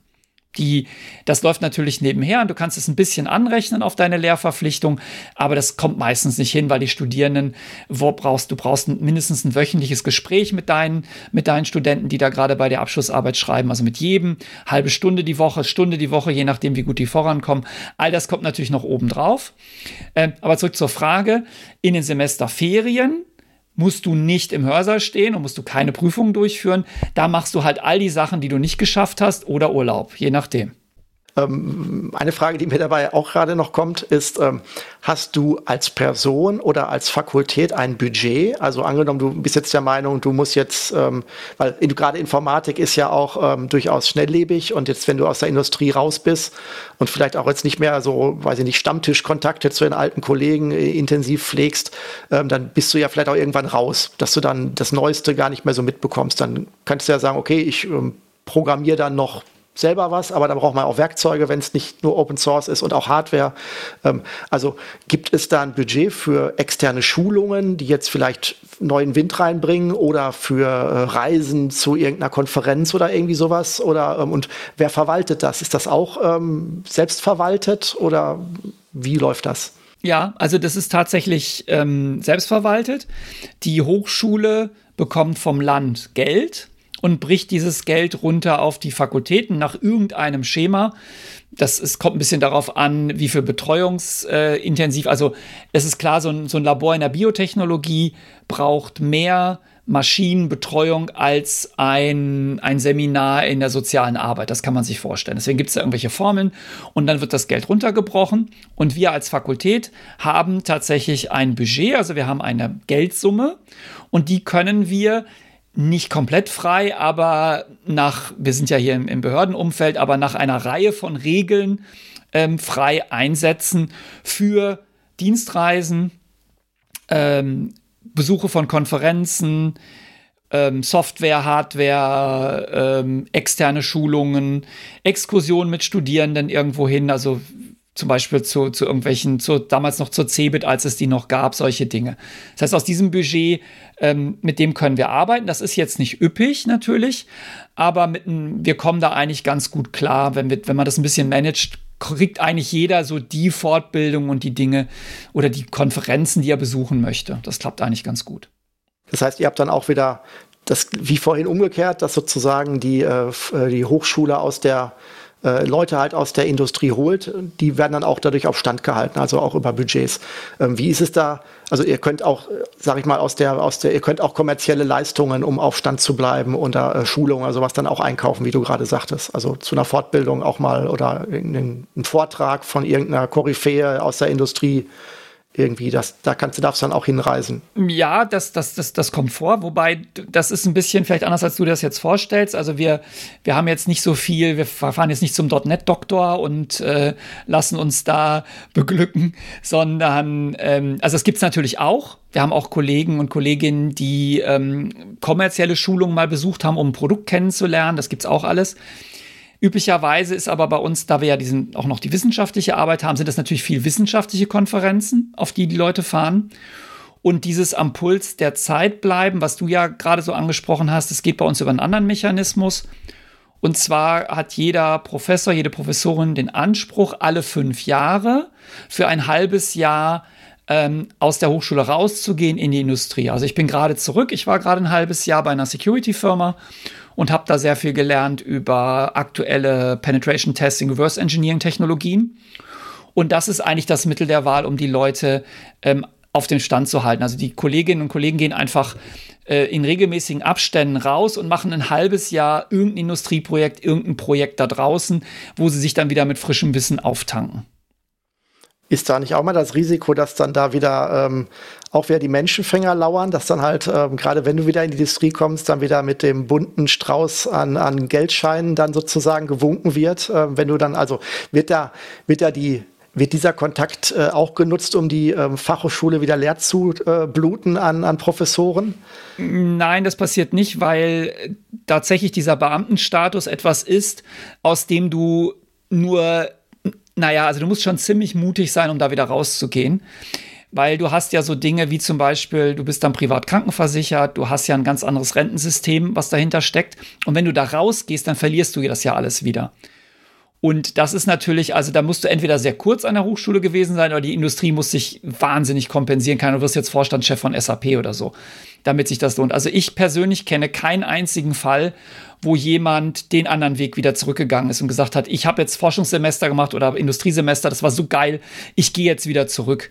Ähm, das ist natürlich verlockend, klar, das kann passieren, aber ähm, habe ich noch nicht gesehen. Also das ist wahrscheinlich eher ein theoretisches Problem. Was du machen kannst, und das habe ich auch schon gesehen, äh, das ist passiert, dass Kolleginnen und Kollegen einfach gesagt haben, ich lasse mich jetzt ein Jahr beurlauben. Also ich möchte jetzt wirklich, das halbe, das halbe Jahr reicht mir nicht, ich möchte jetzt ein Jahr oder zwei Jahre wirklich was machen da draußen. Dann lassen die sich beurlauben, dann kriegen sie natürlich während der Zeit kein Geld und sammeln auch keine Pensionsansprüche, aber sie können dann zurück. Also da hatten wir jetzt doch, doch schon Fälle, wo das passiert ist. Ja, das klingt ja auch nach einer guten Lösung. Ähm, wie ist das denn jetzt generell, äh, wenn wir jetzt darüber sprechen, dass du sagst, man kann dann auch irgendwie ähm, kann dann auch raus. Also ich erinnere mich damals, ähm, als ich Schüler war, ähm, ähm, ich, ich, überlege jetzt in Richtung Nebenjob. Ich weiß damals, wir hatten in der Schule damals zwei Informatiklehrer, die in der in meiner persönlichen Wahrnehmung äh, unterschiedlich gut vorbereitet waren. Der eine, den würde ich so als äh, starken Idealisten ansehen äh, oder beschreiben. Der hat wirklich extrem viel in die Schule reingebracht und das auch gemacht. Äh, von dem anderen wusste ich, dass er nebenbei noch Wohnmobile umbaut und verkauft und ausbaut. Und ähm, das hat man auch so ein bisschen gespürt, sage ich mal so vorsichtig gesagt. Ähm, und das, der, die waren wahrscheinlich auch beide Beamte. Jetzt, ähm, ich weiß zum Beispiel, dass bei mir, ähm, dass ich glaube ich jetzt als als normal Angestellter in der, ich sage auch mal, ich sag mal Industrie, wobei es ja bei mir jetzt gar nicht so passt, glaube ich. Ähm, dass du ja tatsächlich sogar äh, laut Arbeitsvertrag eine Nebentätigkeit auch gar nicht unterbinden darfst. Du musst sie anmelden und sie darf nicht irgendwie konkurrieren mit deinem Job. Du darfst nicht mehr als zehn Stunden am Tag. Also es gibt viele, es gibt äh, ein paar juristische und gesetzliche Vorgaben. Aber sag mal, wenn das alles in Ordnung ist, darf man dir, glaube ich, nebenbei arbeiten im normalen Arbeitsvertrag selten verbieten, wenn ich das richtig in Erinnerung habe. Wie ist das denn bei euch? Könntest du jetzt sagen, ähm, Du, ähm, du bist ja da jetzt auch, äh, du arbeitest da mit Studenten zusammen. Die Studenten, die haben tolle Ideen, aus denen machen die aber gar nichts. Und ähm, dass du dann sagst, okay, ich mache nebenbei noch ein Start-up, da bringe ich dann diese tollen Ideen dann ein bisschen zu Geld und ähm, verdiene dann noch ein bisschen was bei, was ich dann auch darf. So, ich habe ja auch viel Zeit, wo ich dann auch statt Urlaub mache ich dann sowas oder darf ich das auch nebenbei laufen lassen. Also auf den Punkt gebracht, darfst du nebenbei auch noch ähm, neben dem Professor sein auch noch Geld verdienen, das nichts damit zu tun hat.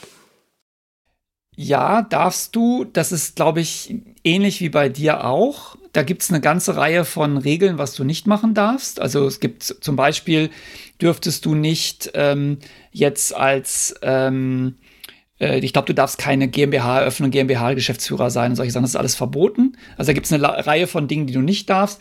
Die grundlegende Idee ist, du bist ja als Beamter, hast du dich ja dem, äh, dem Land, als Landesbeamter dem Land zu 100 Prozent äh, verschrieben. Jetzt ist natürlich dem Land auch klar, dass äh, es immer Tätigkeiten gibt, die man nebenbei ähm, machen sollte, können, darf, was auch immer. Und da muss man, da müsste ich jetzt selber genau in die Regelung gucken, was jetzt, was jetzt alles erlaubt ist und was verboten ist. Ähm, was natürlich gern gesehen wird, ist sowas wie, du schreibst ein Buch, ja, ein Fachbuch oder was auch gern gesehen wird, du holst ein Projekt rein, an dem die Hochschule noch partizipiert, an dem du partizipierst, also Drittmittelprojekte, das gibt's auch. Das wird natürlich auch gern gesehen was ähm, wahrscheinlich nicht so gut kommt. Ich glaube, das ist auch gar nicht erlaubt. Wenn du jetzt Architekt bist, darfst du, glaube ich, nebenbei kein Architektenbüro noch unterhalten zur, zur Professur. Also da gibt's da gibt's ganz klare Grenzen. Aber man muss auch sagen, du kannst halt, äh, also Wohnmobile kannst du vielleicht nebenbei ausbauen, das mag sein, aber du machst nicht äh, neben dem Job, wenn du ihn ernst meinst, noch eine, eine volle, ein volles Startup. Also das gibt, ich weiß, es gibt Leute, die tun sowas, aber ich glaube, das, das würde ich, äh, würde mich überfordern, zeitlich.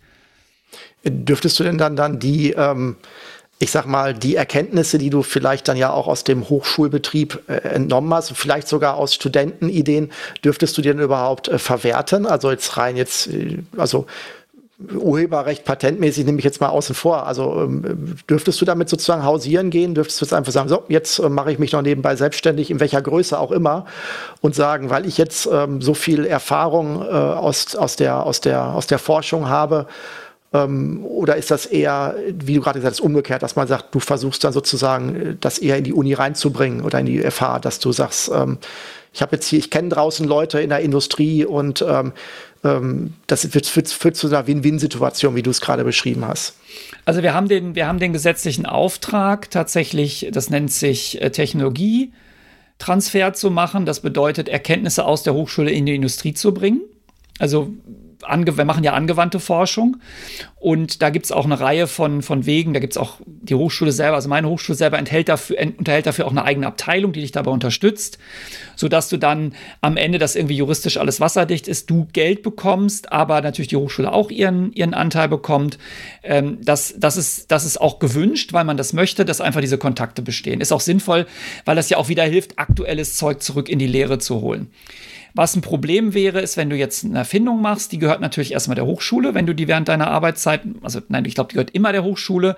Und das ist wie bei einer Arbeitnehmererfindung, du müsstest sie der Hochschule anbieten. Und wenn die die nicht äh, nutzen will, die Erfindung, dann kannst du die selber anmelden. Also das wäre wie wenn bei dir auch, wenn du eine Erfindung machst, hast du, glaube ich, die, ähm, dieselben Regeln. Was es natürlich gibt, es gibt Ausgründungen, ähm, es gibt auch äh, Studierende, die irgendwelche Ideen haben, die dann gecoacht werden, wo das möglicherweise auch ein fließender Übergang ist. Da gibt es natürlich ganz viele Modelle, aber äh, da kann ich dir nicht ganz so viel zu sagen, weil ich da in diesem Business nicht so drin bin, weil ich mit meinem Job als äh, Professor plus meinem Job als äh, Prodekan äh, ziemlich ausgelastet bin und deshalb eigentlich nicht auf so wilde Ideen komme, noch nebenbei Kohle zu verdienen. Aber ja, es gibt's alles und was du darfst, ist natürlich Wissen, was du in deiner Forschung gesammelt hast, darfst du natürlich auch der Industrie anbieten. Also nehmen wir mal an, du bist jetzt der Super-Experte in irgendeinem Kryptografieverfahren, dann könntest du natürlich jetzt Consulting auch in der Industrie anbieten und sagen, hier, ich kann euch erklären, wie das funktioniert. Musst du aber bei der Hochschule anmelden, wie du das auch müsstest. Die muss das genehmigen und dann musst, kannst du das machen. Und das darf auch gewisse äh, Grenzen nicht überschreiten. Also du kannst jetzt nicht sagen, naja, ich habe ja nur 18 Stunden hier äh, mit den Studenten, da drücke ich die Hälfte ab an irgendeinen Assistenten und dann mache ich irgendwie noch 40 Stunden nebenbei. Das geht natürlich nicht. Ja, also da gibt es auch, auch ganz klare Grenzen. Ähm, was mich jetzt noch vielleicht noch mal ist vielleicht ein Schritt zurück ähm, oder es spielt zumindest auf ein Thema ein, was wir vorhin schon mal hatten, äh, diese Gestaltungsfreiheit bei dem, was du jetzt genau, wie, dein, wie du deine Vorlesung aufbaust und ähm, was für Inhalte du jetzt genau, wo du sagtest, man würde dem äh, Professor sagen, er soll vielleicht kein Pascal mehr lehren, sondern vielleicht eine aktuellere Sprache. Gibt es sowas wie übergreifende Lehrpläne generell jetzt, vielleicht im Bundesland oder wie auch immer, wo das dann alles irgendwie, wo man dann halt davon profitiert, dass andere sich diese Gedanken schon gemacht haben, weil ihr, Informatik gibt es ja an mehreren Hochschulen. Und ähm, da sozusagen zu sagen, ja, es macht ja vielleicht Sinn, sich da abzustimmen, so wie so ein, sag mal, so wie die Abiturklausuren in einem Bundesland synchron sind, zu sagen, ja, ähm, wir machen das, da muss man halt die Vorlesungen nicht äh, zehnmal jeder für sich machen, sondern man hat dann vielleicht, man ähm, macht dann sozusagen eine eine, eine Vorlesung, die dann an allen FHs, die Informatik haben, auch gleich gehalten werden kann, dass man sozusagen sich da synchronisiert, Arbeit spart? Oder ist das wirklich ein ganz individuelles, ähm, künstlerisches Freiheitsding, dass dann jeder Professor seine eigenen individuellen und auch mit persönlichem Flair gestalteten Skripte und ähm, ähm, Vorlesungen hält und man dann halt wirklich dann sagt, okay, ich möchte zu dem, weil das ist halt so eine Granate, der macht alles so toll und so kreativ und ähm, da möchte ich hin und während ein anderer Professor vielleicht ein komplett gleiches Thema, aber eine komplett unterschiedliche Vorlesung hält, die viel, viel, viel langweiliger und auch vielleicht oberflächlicher ist. Äh, ist kann das passieren oder ist das alles so ein bisschen synchronisiert irgendwo?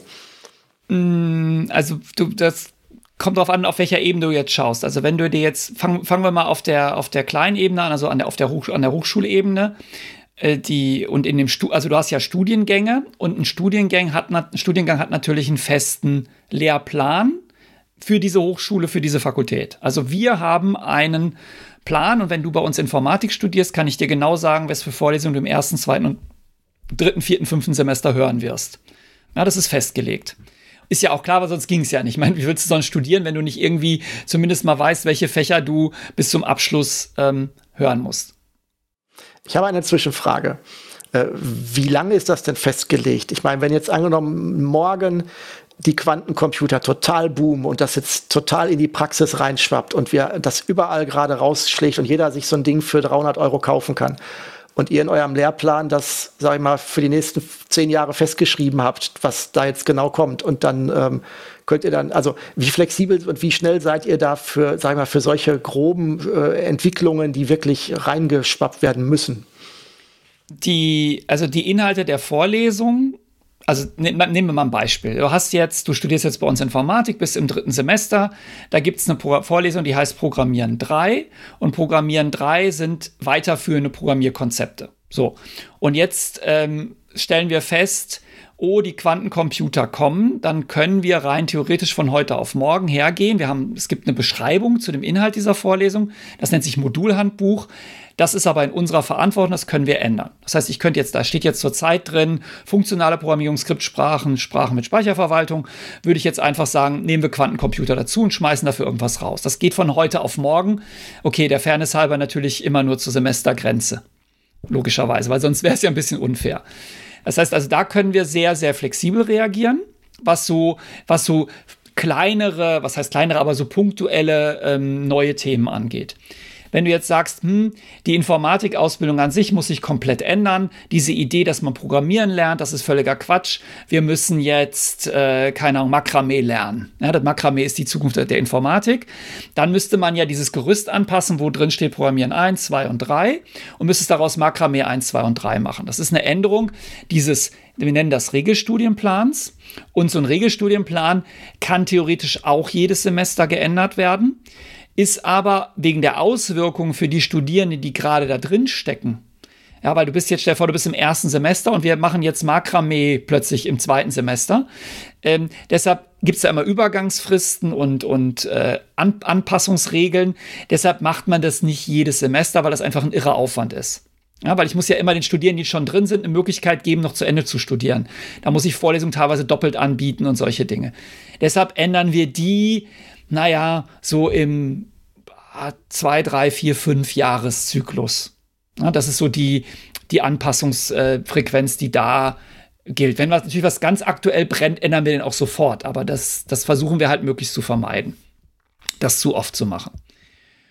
So, das wäre das wäre sozusagen die, du hattest ja gefragt, was ist, die, was ist die kleinste Ebene? Also das heißt, wir als Fakultät können die Inhalte von Einzelvorlesungen sehr dynamisch anpassen und können den, den groben Rahmen auch in unserem eigenen Ermessen ändern, müssen dann nur gewisse Prozesse durchlaufen. Es gibt allerdings nicht, was du dir jetzt so vorstellst, kein äh, Informatik-Curriculum über Hochschulen hinweg. Also wenn du bei uns jetzt Informatik studierst und gehst jetzt an die FH in Dortmund, dann wirst du feststellen, dass das Curriculum anders aussieht. Es gibt natürlich ähnliche Sachen, aber es wird, es hat prinzipiell einen anderen Aufbau. Und das ist, das ist halt der Witz aus dieser Freiheit und Forschung, von Forschung und Lehre, dass eine Hochschule das Recht hat, ihre, ähm, ihre Inhalte selber zu gestalten und deshalb ist keine, es gibt nicht sowas wie beim Abitur, wo irgendwie das Ministerium sagt, so, jetzt müssen alle hier Englisch mit den und den Inhalten machen. Das existiert nicht. Hm, ja gut, das war die Frage. Also es ist schon tatsächlich, es, also damit kann ich ja sozusagen eventuell eine ganz andere äh, äh ja, studentische Ausbildung erlangen, je nachdem, welche Fachhochschule ich wähle. Also ich habe ja dann, also das, da müsste ich ja dann umso mehr mich vorher mal dafür interessieren, wie das da auch läuft. Mit welchen Schwerpunkten vielleicht dann auch da äh, hantiert wird. Absolut. Also du solltest wirklich, wenn du jetzt dir überlegst zu studieren, solltest du dir sehr genau diesen Regelstudienplan, was ich gerade erwähnt habe, angucken. Das heißt, welche Fächer in welchem Umfang werden in welchen Semestern gehalten. Natürlich sitzen, die, sitzen wir auch zusammen mit den Kollegen aus Dortmund und natürlich reden wir auch mal darüber. Es gibt da ja auch äh, Gremien, wo man sich abstimmt, aber das ist halt kein Zwang, ne, sondern es ist einfach Vernunft, die da waltet. Was es allerdings gibt, und natürlich, so wie du jetzt denkst, hat die Politik auch gedacht. Die Politik hat sich gedacht, ach, das ist doch alles Wildwuchs, das geht doch nicht, die machen, was sie wollen, und hat uns die Akkreditierung aufs Auge gedrückt. Akkreditierung heißt, dass du diesen Regelstudienplan einem Gremium vorlegen musst und das Gremium guckt sich das an und gibt dir dann mehr oder weniger sinnvolles und liebevolles Feedback dazu. Das musst du dann beachten, wie auch immer, aber es ist trotzdem keine Gleichschaltung, weil sondern die müssen sich wirklich mit dem individuellen Programm beschäftigen. Also die können jetzt nicht sagen, ach, sie haben da Programmieren 3, in Dortmund heißt es aber Programmieren 5, nennen sie das um, das dürfen die nicht. Die dürfen nur sagen, oh, wir sehen, sie haben hier ein, zwei, drei Programmiervorlesungen, meinen sie nicht, dass zwei reichen würden. Ja, das ist sozusagen deren Kompetenz oder die können sowas sich angucken wie ähm, so formale Kriterien sind, da ist das alles irgendwie, kommt das alles hin von den, von den Stundenzahlen und solche Dinge. Das gucken die sich an. Ist ein sehr nerviger Vorgang, kostet sehr viel Geld. Ich sage jetzt nicht dazu, was ich davon halte, weil ich weiß ja nicht, wer das hier hört. Ähm, aber kann sich ja jeder selber äh, Gedanken dazu machen. Ähm, wenn das jetzt alles nicht so, also nicht so global äh, normiert ist, wie du gerade sagtest, ähm, wie ist denn dann überhaupt eine Ob oder wie, wie stark ist dann eine Objektivierung von äh, Noten oder dergleichen oder von, von, von ähm, Abschlussqualitäten möglich? Also wenn ich zum Beispiel jetzt ein, ein NRW-Abi oder ein NRW oder das Abi in NRW vom Kultusminister die Klausuren oder sowas äh, oder äh, rumgegeben werden, ähm, dann hat man ja ganz viele Leute, die die gleiche Klausur geschrieben haben und könnte dann tatsächlich auch Vergleiche äh, der Notengebung machen. Ähm, kann es dann sein, dass an einer FH ähm, sage ich mal, das Informatikstudium äh, rein, ich sage jetzt mal, objektiv einfacher ist, mit wo man leichter die Noten, gute Noten bekommt, als es, sage ich mal, bei einer anderen wäre, weil das sozusagen gar nicht synchron ist über äh, FH-Grenzen hinweg? Ja, die Antwort ist ganz einfach, ja. Also es gibt keine, es gibt keine objektive Hochschul- und studiengangübergreifende Normierung dessen, äh, wie zum Beispiel, was eine 2 bedeutet. Also natürlich gibt es, es gibt einen europäischen Standard, da ist genau festgelegt, wie du Noten miteinander verrechnen darfst. Also ähm, das ist dieses ECTS-System, das sagt dir, du musst die Anzahl der Stunden, die der Student investiert hat, mit der Note multiplizieren, also als Gewicht. Also eine Vorlesung, die, die äh, zehn Stunden braucht, darf, muss, im, muss in der Note am Ende doppelt so stark wirken wie also eine Endnote wie eine Vorlesung, die fünf Stunden hat. Das ist das Einzige, was normiert ist. Und wir wissen das auch ganz klar. Wir reden ja mit den Firmen, also wir haben ja auch Industriekontakt und wir haben ja auch ähm, Industriebeiräte, wo also Firmen uns auch beraten und sagen, Mensch, eure Studierenden hier, da haben sie aber eine Lücke in dem und dem Bereich. Und natürlich sagt dir da auch mal jemand nach drei Bier, also die von der Fachhochschule, mm, mm, mm, die kann man ja völlig vergessen, die können ja gar nichts. Ja, also das gibt es natürlich. Also da gibt es ganz harte Unterschiede. Stell dir vor, du studierst bei uns Informatik oder du studierst am KIT in Karlsruhe Informatik. Dann, wenn du dir die Studienpläne anguckst, dann hat das ganz wenig miteinander zu tun. Also das KIT ist sehr stark theoretisch, sehr stark mathematiklastig, lastig, sehr stark äh, theoretische Informatik lastig und bei uns ist es sehr stark Programmier, Software Engineering. Wenn du jetzt das mag beides gleichwertig sein. Es kommt immer darauf an, was die Leute machen. Aber wenn du jetzt sagst, okay, ich suche jemand für äh, keine Ahnung, ihr bei euch in der Firma sucht jetzt jemand, der euch was in C-Sharp programmieren soll, dann ist wahrscheinlich unser Abgänger besser geeignet als der vom KIT. Suchst du jetzt jemand, der dir irgendwie einen tollen Algorithmus baut, ist vielleicht der vom KIT besser. Es kommt ja auch immer ein bisschen darauf an, äh, was du willst. Ja, aber es gibt keine, es gibt niemanden, der darüber wacht, dass das in irgendeiner Weise normiert und, und, und gleichwertig ist. Mhm. Ähm, alles, diese ganzen ähm, Lehrplan oder ähm, diese, diese ganzen Vorgaben, die du gerade erwähnt hast, ist das jetzt, ähm, kann man das auf eigentlich alle Studiengänge äh, anwenden oder ist das jetzt eher eine naturwissenschaftliche, informatische Sache oder ist ein Großteil von dem, was du gerade alles erzählt hast, auch wie die Universitäten oder die, die, die, ähm, die Fachhochschulen aufgebaut sind, das ist äh, sozusagen themenunabhängig oder gibt es tatsächlich auch ähm, wo du sagen würdest, okay, ähm, es gibt jetzt, wenn ich irgendwie XY studieren wollte, dann passt das alles nicht, was du gerade gesagt hast, weil da läuft das alles ganz anders. Was ich gesagt habe, passt für alle Hochschulen und alle Universitäten und alle Studiengänge, mit Ausnahme der Studiengänge, die am Ende eine zentrale staatliche Prüfung haben. Und das ist Jura und Medizin. Bei Jura und Medizin ähm, wirst du ja, also jetzt schlag mich, wenn es nicht stimmt, aber soweit ist mein Wissen, dass, dass du bei, bei die, die, dass die Prüfungen, die du bei Jura Medizin am Ende machst, zentral erstellt werden und dass alle Studierenden dieselbe Prüfung schreiben. Und damit hast du natürlich automatisch auch eine Rückwirkung auf die Studieninhalte. Aber für alle, ich sage jetzt mal, normalen Studiengänge, die nicht mit dem Staatsexamen abschließen, und inzwischen sind ja auch die Lehramtsstudiengänge keine Staatsexamenstudiengänge mehr, ähm, ist es so, dass die Hochschule da frei bezüglich der Inhalte ist. Gut, dann haben wir jetzt ähm, zwei Ausnahmen. Jetzt, äh, ähm, was mir jetzt noch so in den Gedanken kommt, wenn ich jetzt äh, von Universitäten und Fachhochschulen höre, ähm, ich, es gibt halt auch, ähm, soweit ich weiß, auch Fernuniversitäten. Ähm, ist das auch, ähm, funktionieren die auch so wie eure ähm, Fachhochschule jetzt oder ist das dann auch wieder was ganz anderes mit ganz anderen Vorgaben, mit ganz anderen Mechanismen und da lerne ich dann auch ganz andere Sachen? Oder wie unterscheidet sich das, wenn ich jetzt ähm, sozusagen Teilzeitstudent nebenbei sein will äh, über, über eine Fernuniversität? Ähm, da muss man ein bisschen unterscheiden. Also ich, als ich selber studierte, habe ich ja an der Fernuni in Hagen gearbeitet, im Informatikbereich als, als Hiwi. Vielleicht reden wir dann noch drüber, was ein Hiwi ist, vielleicht auch nicht, ist egal. Und äh, die Fernuni in Hagen ist die, ist die einzige staatliche Universität, die ein Fernstudium, also die nur Fernstudiengänge anbietet.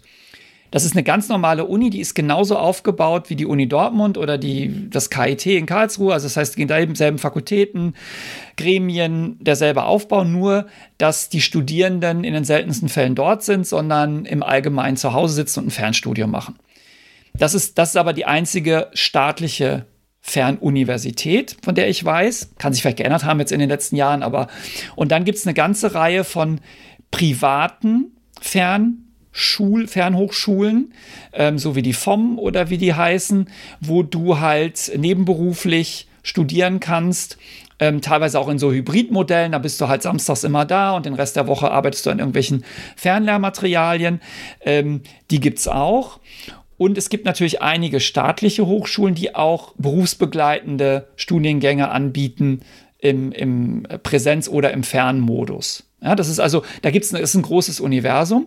Nichtsdestotrotz, immer wenn dir so eine, so eine Institution am Ende einen Bachelor oder einen Master gibt, muss sie sich natürlich an die Regeln halten, die für Bachelor und Master gelten. Also du kannst jetzt nicht, du kannst jetzt nicht morgen sagen, ich mache hier die, die Springwald Hochschule Bochum. Ähm, und jedem, der durch die Tür kommt und dir 1000 Euro gibt, gibst du einen, gibst du einen Abschluss. Das geht nicht. Ja, da gibt es also durchaus Regularien. Und wir haben jetzt eine Phase, wo viele von diesen privaten äh, Hochschulen und vor allem Fernhochschulen auch ähm, aus dem Boden sprießen. Es gibt auch Präsenzhochschulen, die privat sind. Heidelberg gibt es eine große, die SRH. Ja, das ist, das ist wie überall ein Markt. Es gibt, gibt einen Markt für ähm, für diese Art von Studiengänge, weil Leute halt gerne neben dem Beruf studieren wollen. Aber der, der Anspruch sollte zumindest genauso sein ähm, wie an einer staatlichen oder an einer Präsenzhochschule. Wobei natürlich immer die Frage ist, wenn du sehr viel Geld bezahlst für deinen Studiengang, äh, wie groß das Interesse der Hochschule ist, dich rauszuschmeißen mit schlechten Noten. Also wir zum Beispiel verlieren ja bis zu 60 Prozent der Studierenden, weil die es einfach nicht schaffen. Würden wir vielleicht nicht tun, wenn jeder 10.000 Euro bezahlen würde und die könnte ich mir in die Tasche stecken. Das ist eine Überlegung, ja. Ähm, du hast jetzt gerade, ich glaube, ähm, wissenschaftlichen Mitarbeiter oder was hast du gesagt? Ähm, ja, Hiwi war ich, ja. Hiwi, ähm, okay. Ähm, ähm, das ist auch vielleicht noch ein Thema, was mich interessieren würde. Du hast ja jetzt, vorhin haben wir ja sehr stark so den Blick nach oben gerichtet, sozusagen welchen äh, Vorgaben, Regularien, äh, sag mal, virtuellen Hierarchieebenen über dir, auch wenn es keine sind, habe ich verstanden, äh, es gibt. Ähm, wenn du jetzt, ich sag mal, jetzt so ein bisschen überspitzt den Blick nach unten richtest, hast du da eine, eine Schar an wuselnden, ähm, sag ich mal, Leuten, die dir zuarbeiten, wo du jetzt sagst, äh, du schnippst mal und dann äh, machen die dann sozusagen deine ganze Vorarbeit und du musst dann nur noch äh, kuratieren, was du haben möchtest. Ähm, ich weiß zum Beispiel damals, als ich an der Uni Dortmund war, da war es halt so, da hast hast du halt dann die Vorlesung gehabt, äh, wo du teilgenommen hast. Aber sag ich mal so, ähm, äh, den Professor am Ende zu sprechen oder eine, eine Beratungsstunde, das war eigentlich ähm, gar nicht so gewünscht in den Erstsemestern. Gut, war auch eine große Anzahl an Studierenden dabei, sondern das haben dann halt äh, irgendwelche, das waren dann kleine Kurse oder kleine Gruppen, wo dann auch ein, ein Mitarbeiter der Universität war, der war aber dann in der Regel deutlich jünger als der Professor und der hat dann auf deine Fragen sozusagen, äh, der konnte, hat dann für deine Fragen äh, bereitgestellt. Also die Frage wäre auch, hast du, ich sag mal jetzt ein bisschen überspitzt, ein Zoo an Minions, die um dich herumschwänzeln und die halt dir äh, deine, die sozusagen äh, sich dir gegenüber beweisen wollen mit Zuarbeit? Den Begriff Minions benutze ich jetzt mal nicht, weil falls mich die Kollegen hören, werden sie wahrscheinlich mir dann das nächste Mal, wenn Corona rum ist und ich an die Hochschule komme, irgendwie mit dem Hammer auf den Kopf hauen. Also tatsächlich ist es, ähm, da muss man wieder unterscheiden zwischen den Universitäten und den, äh, den Fachhochschulen. An den Universitäten hast du äh, den, du hast viel weniger Professoren. Ja, du hast also äh, bezogen jetzt auf die, auf die Studierenden ähm, und die haben dann ihre Lehrstühle oder sind an einem Lehrstuhl assoziiert. Und dann gibt es eine ganze Schar von ähm, Doktoranden, die da rumspringen und Hilfskräften, die dann sehr viel der Arbeit auch übernehmen. Also ich will jetzt nicht den Kollegen dort unterstellen, dass sie nicht arbeiten, aber sie haben halt viel Support.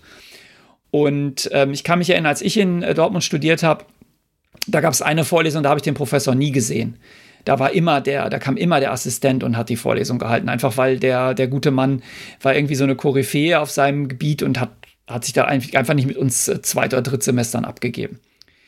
Das ist an der Fachhochschule nicht so ähm, das, also da diese, diese, das, was du Minions nennt, nennt man äh, bei uns im, äh, im Jargon den Mittelbau. Also Mittel, finde das Wort eigentlich total blöd, aber der Mittelbau ist das, was zwischen dem erhabenen Professor und dem Studenten äh, dazwischen sitzt. Ja, das ist der Mittelbau.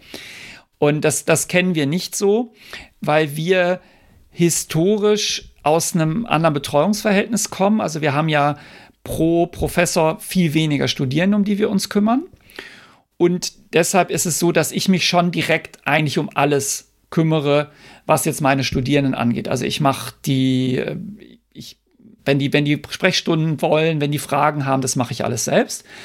Was wir haben, ist natürlich, äh, sind einige Mitarbeiter, ähm, die die Labore durchführen. Also wenn, wenn jetzt, keine Ahnung, du machst jetzt irgendwie Programmierübungen und da muss irgendwie da muss was aufgesetzt werden oder müssen auch Studierende betreut werden, also die uns quasi dabei unterstützen.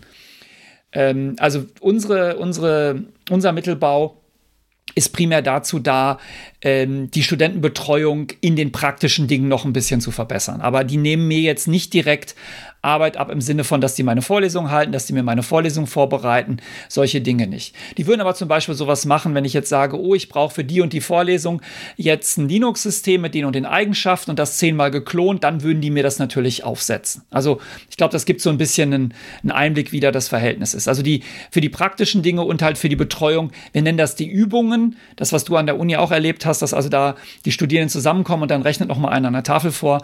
Dafür haben wir auch Mitarbeiter, aber wir haben deutlich weniger Mittelbau, als wir Professoren haben. Also das steht bei uns wirklich Kopf im Vergleich zur Uni. Mhm. Das heißt, da gibt es dann auch gar nicht so viele verschiedene ähm, Stellenbeschreibungen, sage ich jetzt mal, ähm, da, was man also, das ist jetzt, sage ich mal, verschiedenste.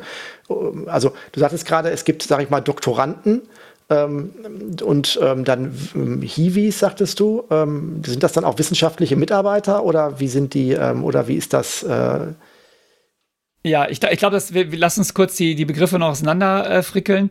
Äh, ähm, also wenn du, wenn du Studierender bist, dann ähm, kann es ja sein, dass du sagst, ach, ich, mein Studium lastet mich nicht aus, ich möchte ein bisschen nebenher arbeiten.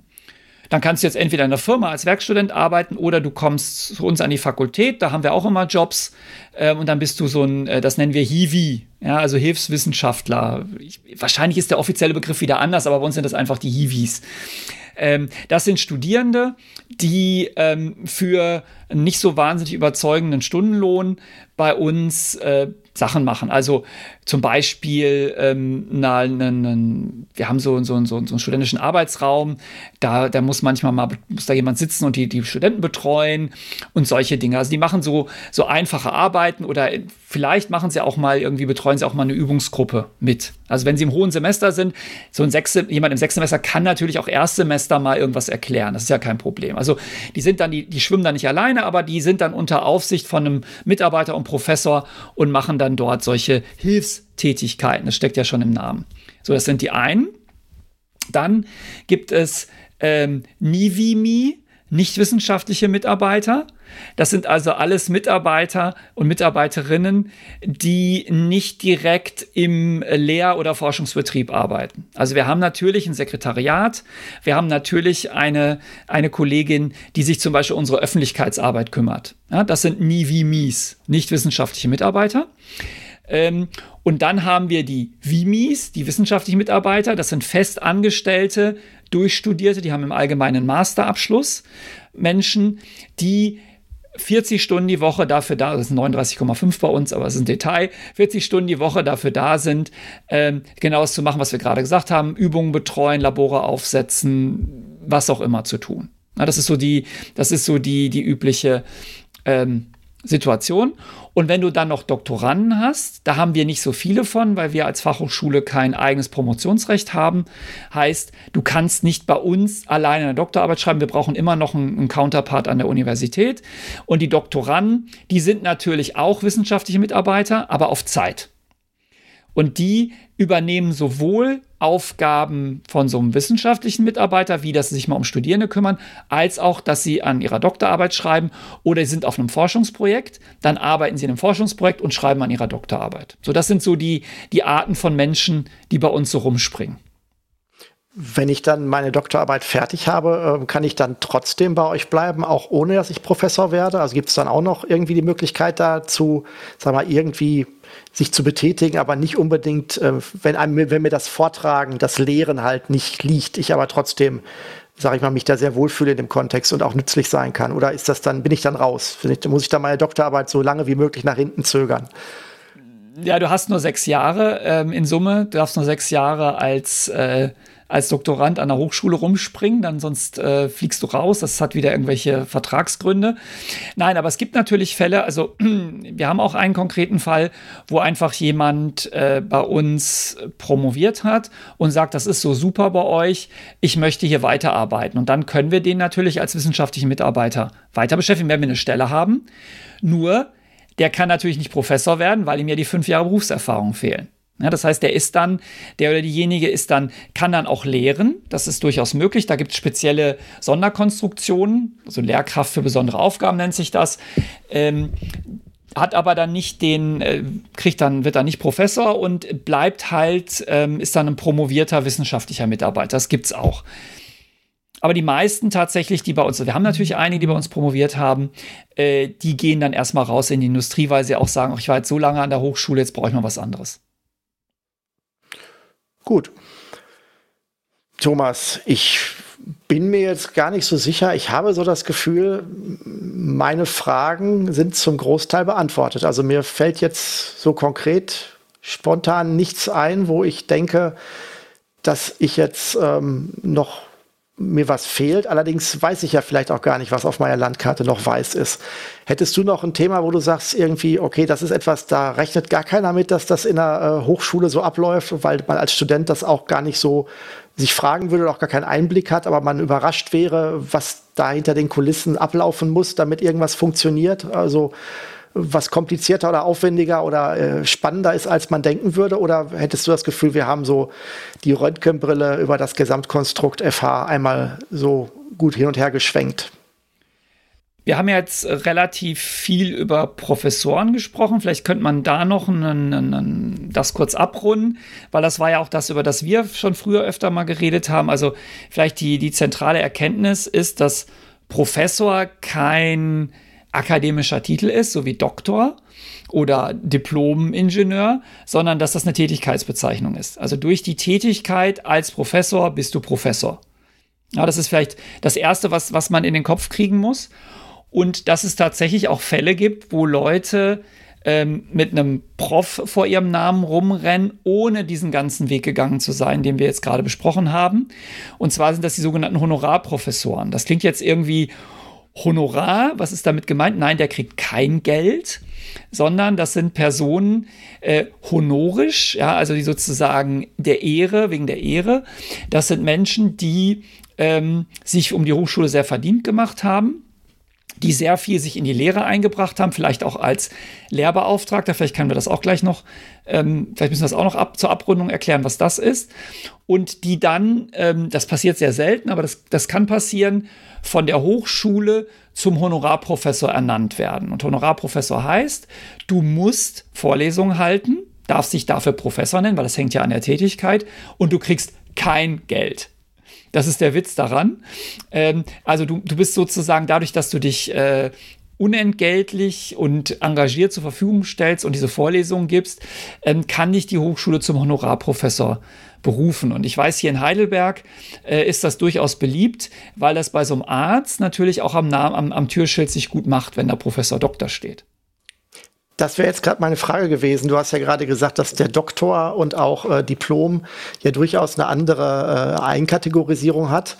Ähm, ist Professor auch etwas, wo ich jetzt ähm, wo das falsche Führen eines Titels genauso schlimm wäre. Also, ähm, also wenn ich mich jetzt Doktor nenne und bin nicht Doktor, dann ist das ja schon äh, nicht so toll. Und ähm, ist ein Honorarprofessor denn auch ein Titel, den ich dann führen darf, auch wirklich? Oder muss ich den auch irgendwie mit einer, mit ähm, HC dann auch wieder irgendwie oder sowas da irgendwie davor abkürzen? Oder äh, ist das nach außen nicht transparent, dass ich Honorarprofessor und nicht pro, also aktiv arbeitender Professor bin?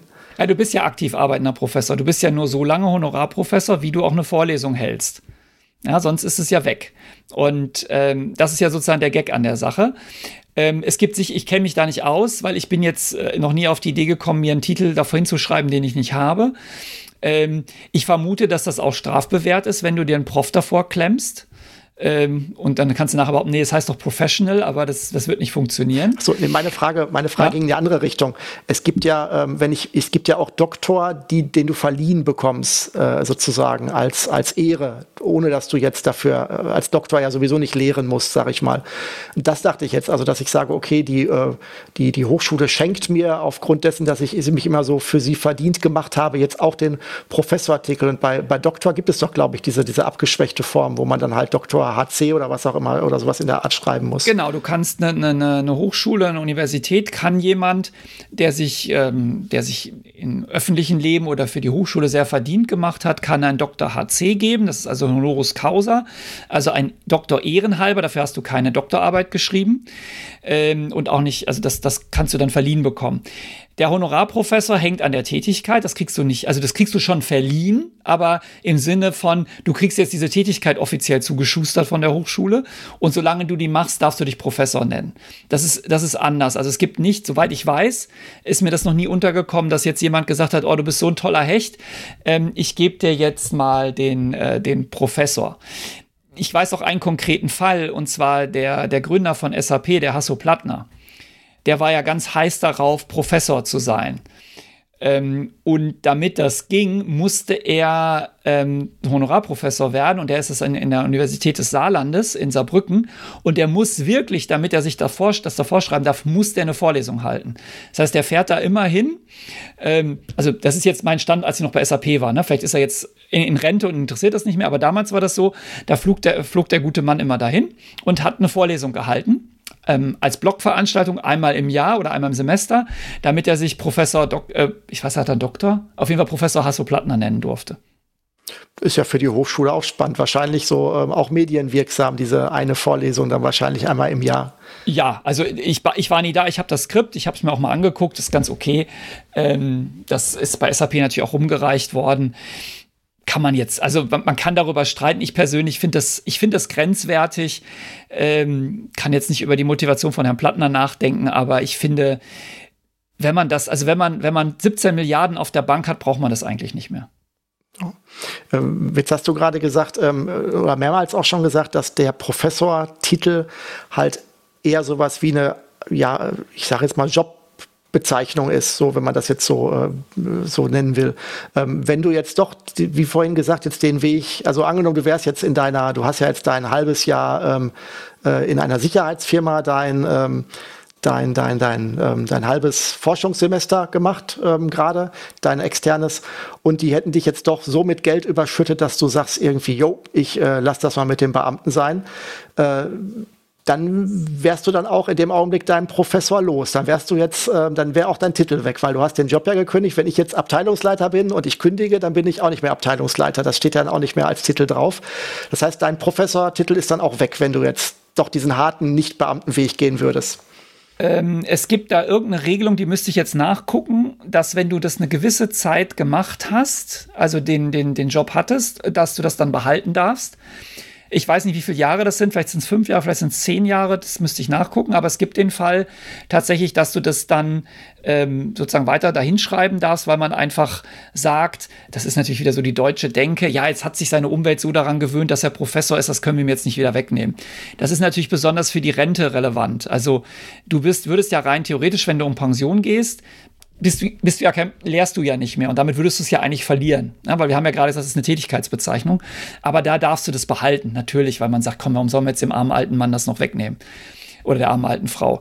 Und ich, es, ich müsste es nachgucken, wie die Frist ist. Ich glaube, mal irgendwo gelesen zu haben, dass wenn man ähm, auch noch, wenn man vor der Rente aussteigt und hat es x Jahre, hat diesen Job gemacht, dass man sich dann auch weiter so nennen, also was heißt so nennen darf, dass man es weiter führen darf als äh, Bezeichnung aber dann auch ohne Einschränkung, so wie AD bei Richtern oder sowas. Also ähm das weiß ich nicht, das müsste ich jetzt checken. Also es gibt bei, bei den Professoren, gibt es noch so einen besonderen Status, das ist der emeritierte Professor, das ist jemand, der in, in Pension gegangen ist, aber noch mit der Uni irgendwie assoziiert ist wie das jetzt, ob es da jetzt in Ruhestand gibt, sorry, fra frag mich in 17 Jahren, wenn ich in Rente gehe. Dann, dann machen wir nochmal einen Podcast und dann sage ich es dir. Oder ich gucke es irgendwann mal nach. Äh, das weiß ich jetzt nicht. Aber wenn ich mir überlege, die, die Kollegen, die inzwischen nicht mehr da sind. Ich glaube nicht, dass die irgend sowas da stehen haben. Also du behältst auch, das ist tatsächlich so, du behältst auch deine E-Mail-Adresse an der Hochschule, weil man einfach, äh, dass du bist also weiter erreichbar. Das ist auch so eine Regel, die es da einfach gibt. Das ist ja witzig. Ja, wir sind die Einzigen, die die behalten. Studenten verlieren sie, Mitarbeiter verlieren sie, aber Professoren dürfen nach der Pensionierung ihre E-Mail-Adresse behalten. Und wenn du dann von deinem Bundesland versetzt wurdest, darfst du dann beide E-Mail-Adressen behalten?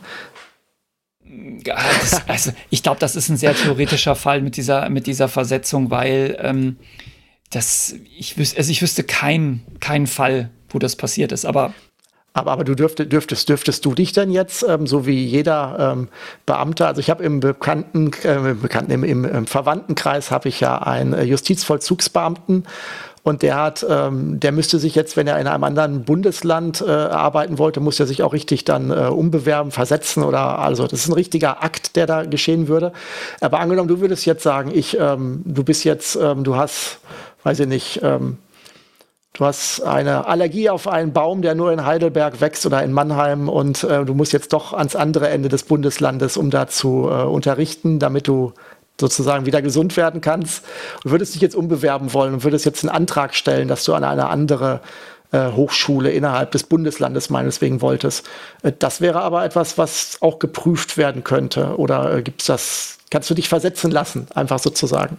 Jein, also es ist anders als bei Lehrern. Lehrer ähm, können ja sagen, ich möchte die Schule wechseln und bewerben sich und stellen dann einen Versetzungsantrag und der wird genehmigt oder nicht.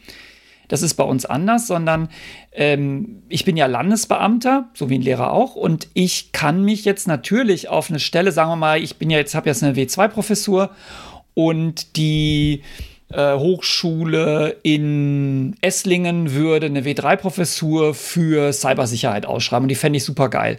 Dann kann ich mich da ganz normal drauf bewerben. Also ich würde dann wieder äh, ein ne, Berufungsverfahren, ich würde eine Bewerbung dahin schicken, ich würde einen Probevortrag halten und wenn die Berufungskommission sagt, wir haben den, dann werde ich eigentlich nur umgetopft. Das heißt, ich werde dann einfach irgendwo in einem System im Land, wird dann ein Häkchen gesetzt, so der Smietz ist jetzt nicht mehr in Mannheim, der ist jetzt in Esslingen. Ja, das, also ich muss da keinen Versetzungsantrag stellen, sondern äh, wenn ich den Ruf von der Hochschule kriege, kann ich die auch wechseln. Also ich, soweit ich, also ich wüsste nicht, dass die abgebende Hochschule das verhindern könnte, weil das ist ja so ein bisschen auch die Idee, dass die Leute sich da frei bewegen können. Komplizierter wird es in einem anderen Bundesland. Wenn ich nämlich das Bundesland wechsle, dann ähm, ist das genauso, ist der Prozess genauso, aber es ist ein Länderwechsel und das ist immer ein Riesenakt wegen der Pension. Weil das Land fängt ja an, während du arbeitest, Geld zurückzulegen für deine Pension, damit du dann später, wenn du nicht mehr arbeitest, deine Rente kriegst. Und das muss dann sozusagen vom einen Bundesland ans andere Bundesland überwiesen werden. Und es ist ein riesen Aufwand. Also wir haben, ich kenne das, weil wir schon Fälle hatten, wo Leute das Bundesland gewechselt haben. Und es ist ein solcher Eiertanz, dass man manchmal denkt, ich glaube, die wollen das nicht, dass die Leute das Bundesland wechseln. Aber auch das geht, weil ähm, du würdest ja sonst der Person, ähm, also irgendwie klappt es dann am Ende, aber es ist nicht immer unbedingt zum Vorteil desjenigen, der wechselt, weil vielleicht auch dann irgendwelche Pensionen ähm, nicht ganz übertragen werden oder was auch immer. Das, dann muss man, das ist, hängt dann immer vom Detailfall ab. Aber das geht auch. Also ich könnte jetzt innerhalb von Deutschland auch die äh, mich woanders hin bewerben.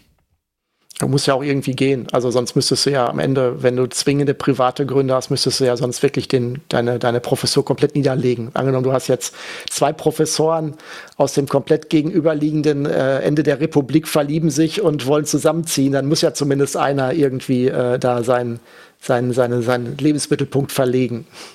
Genau, da darf nur keiner von beiden Lehrer sein, weil da ist es anders. Also ein Lehrer kann das nicht einfach machen, sondern der muss tatsächlich, eine Lehrerin, äh, da bist du schon sehr aus Bundesland festgenagelt. Da gibt es dann so ein extra eine Ländertauschbörse, äh, wo dann die Kultusminister zusammensitzen und das Papier hin und her schieben und sagen, hier, wir haben hier eine Englischlehrerin aus, äh, aus Mannheim, die möchte gerne nach äh, Berlin und ach ja, wir Berliner, wir haben hier einen Englischlehrer und dann, also es muss total absurd sein.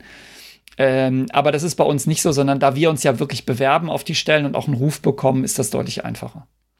Ich wollte gerade sagen, ich glaube, da erfahre ich wieder mehr über unser Land, als ich eigentlich an manchen Stellen wissen möchte. Und ähm, kommen wir mal wieder hier auf, das, auf die spannenden Themen der Hochschule zurück. Ähm, ja, ich hatte ja schon gesagt, für mich äh, passt das Puzzle jetzt eigentlich schon ganz gut zusammen. Hast du noch irgendeinen Punkt, den du unbedingt gerne, äh, wo du jetzt die Chance hast, hier noch ähm, sozusagen verbreiten möchtest, wo vielleicht noch Missverständnisse äh, sonst irgendwo im Raum stehen. Ja, vielleicht höchstens noch, dass ähm, wir das Ganze jetzt abrunden und ich meine, es kann jetzt sein, dass uns jetzt jemand hört und denkt, Mensch, das interessiert mich total, ich möchte da mal reinschnuppern. Also das kann ja durchaus sein.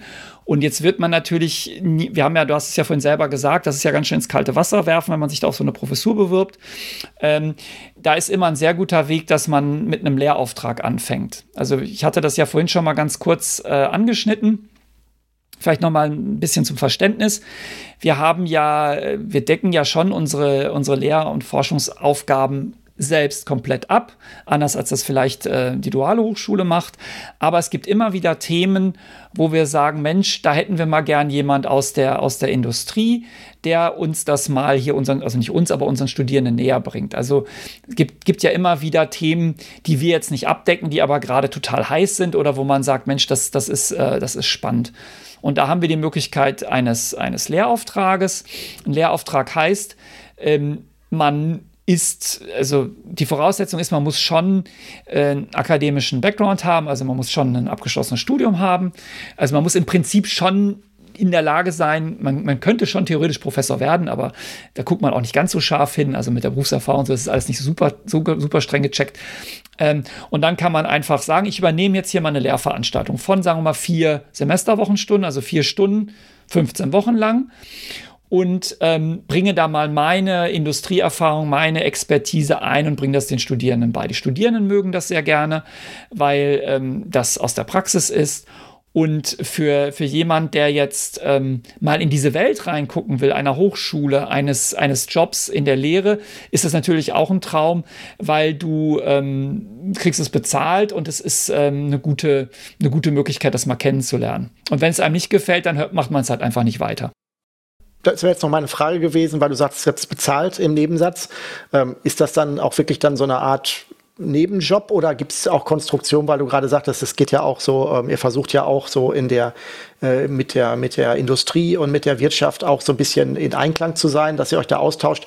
Kann es auch sein, dass, sag ich mal, dein Arbeitgeber äh, dich, weiß ich nicht, freistellt eine Zeit lang, dass er sagt, hey, ähm, du bist zwar bei uns angestellt, aber ähm, von den 40 Stunden, die du arbeitest, äh, schenken wir dir jetzt 10 und dafür kannst du dann sozusagen kostenneutral, die schenken wir der Uni oder äh, gibt's das oder ist das dann immer eine Privatsache, die du machst? Es gibt beides. Also wir haben, wir haben Firmen, die sagen, wir möchten uns gerne hier einbringen. Ähm, gerade auch wenn wir mit den Firmen Projektsemester oder so zusammen machen und dann ist die Konstruktion, die schicken einen Mitarbeiter, den sie bezahlen und wir geben einen Lehrauftrag, wo einfach als Vergütung 0 Euro drin steht, damit das juristisch abgesichert ist, weil sonst dürfte diese Person halt nicht bei uns rumtouren und Lehre machen. Ähm, die andere Variante ist, äh, die Firma sagt, kannst du machen, aber das ist bitte dein Hobby. Dann machen die Leute das in ihrer Freizeit oder in ihrem Urlaub. Ähm, das ist dann eine Nebentätigkeit aus Sicht der Firma. Die kriegen von uns 40 Euro die Stunde. Ähm, Stunde hat 45 Minuten, also ist gar nicht so schlecht. Und äh, werden, kriegen das dann vergütet. Und das Schöne ist, so ein Lehrauftrag ist steuerfrei, wenn du unter 2600 Euro bleibst im Jahr. Also das heißt, das ist dann wirklich netto in die Tasche, die, die 40 Euro. Das ist dann, das ist dann, damit kannst du nicht, davon kannst du nicht leben. Aber es ist, sagen wir mal, eine nicht ganz unan, also es ist, ist eine Anerkennung dafür, dass du da im Hörsaal deine Zeit verbringst. Wobei bei den 40 Euro, du hattest ja vorhin äh, aus deiner Perspektive auch gesagt, dass natürlich ähm, die reine Vorlesungszeit nicht das ist, was so auch so viel frisst im Verhältnis und dass halt der ganze, das Ganze drumherum ist, das muss ja dann derjenige, der das macht, auch noch rechnen. Also der muss ja im Endeffekt das Ganze, wenn er nicht äh, die Vorlesung 200 Mal hält, die er da macht, muss er natürlich auch erstmal da die, die Rüstzeit reinrechnen. Also wenn die reine Vortragszeit nur vergütet wird. Ja, also ein, ein, ein, ein, ganz schlechtes Geschäft wäre natürlich, das einmal zu machen, dafür eine, eine 15-wöchige Lehrveranstaltung vorzubereiten und danach nie wieder zu machen. Dann hast du natürlich wirklich, dann hast du was schlecht gemacht, ja. Aber ähm, manchmal haben die das Know-how ja auch schon und die, die, die Materialien oder das sind Leute, die das äh, als Workshop machen. Also wir haben zum Beispiel, ähm, haben wir auch Leute aus der Industrie, die bei uns so Penetration-Test-Workshops machen und äh, dort natürlich ähm, ohnehin das alles hands-on ist. Das heißt, da, da gibt es nicht viel Material, sondern da wird wirklich muss auch vorbereiten, klar, aber die, ähm, das ist, das geht halt interaktiv. Aber sicher, also lukrativ ist es ohnehin nicht, aber äh, damit es halbwegs vernünftig ist, muss es natürlich mehr als einmal machen. Aber die dürfen sich dann in dieser Zeit nicht Professor nennen, so wie der Honorarprofessor. Nein, natürlich nicht, weil die sind ja Lehrbeauftragte. Ah, okay. Ja, also ähm, das, das darfst du dich nennen. Du kannst sagen, ich bin Lehrbeauftragter. Äh, das ist durchaus auch schon eine ja, in manchen Kreisen ein, ein Ritterschlag. Äh, in manchen Kreisen sagen auch, äh, keine Ahnung, was ist das? Äh, das darfst du machen, aber mehr natürlich nicht. Gut. Ja, also ich glaube, jetzt fällt mir auch nichts mehr ein, was ich hier noch an äh, Weisheit über dich ausschütten kann. Wir könnten sicherlich noch einen ganzen Podcast über die, über eine Hochschule als Institution machen. Das wird aber wahrscheinlich jetzt viel zu weit führen. Also was gibt es da für Gremien? Wie funktioniert die intern? Das ist dann vielleicht mal irgendwas für ein andermal. Oder wir kriegen hier so viel negatives Feedback, dass wir auch nie wieder über Hochschulen reden. Das kann natürlich auch passieren. Ja, also ich fand es spannend. Ich habe ähm, einiges, äh, also mein, mein Missverständnis, dass der Professor äh, sozusagen äh, nach der Doktorarbeit die Professorenarbeit geschrieben hat, das hattest du ja schon vor einiger Zeit hier noch vor dem Podcast ja schon ausgeräumt. Aber ähm, ich muss sagen, da war jetzt für mich doch noch eine Menge dabei von Dingen, die ich jetzt doch nicht so über die Hochschule mir gedacht hätte, dass sie so laufen oder wie sie zusammenhängen. Weil ich aber auch noch nie drüber nachgedacht habe, muss ich zugeben. Also so gesehen, ich habe eine Menge mitgenommen, kann ich dir nur Danke sagen für diese ganzen Informationen. Ja, danke, dass ich das alles erzählen durfte und äh, denke, wir werden ja demnächst bestimmt wieder ein anderes Thema finden und äh, da darfst du mir dann wieder irgendwas erzählen. Schauen wir mal wir haben bestimmt noch Themen, über die wir reden können aus, unserem, aus unserer Vergangen und Gegen Vergangenheit und Gegenwart. Davon gehe ich fest aus. Gut. Ja, Thomas, dann, wie gesagt, ich kann dir nur Danke sagen und ähm, dann hoffentlich bis demnächst. Ja, bis demnächst, Daniel, an, in diesem Podcast. Mach's gut. Ja. Tschüss. Ciao.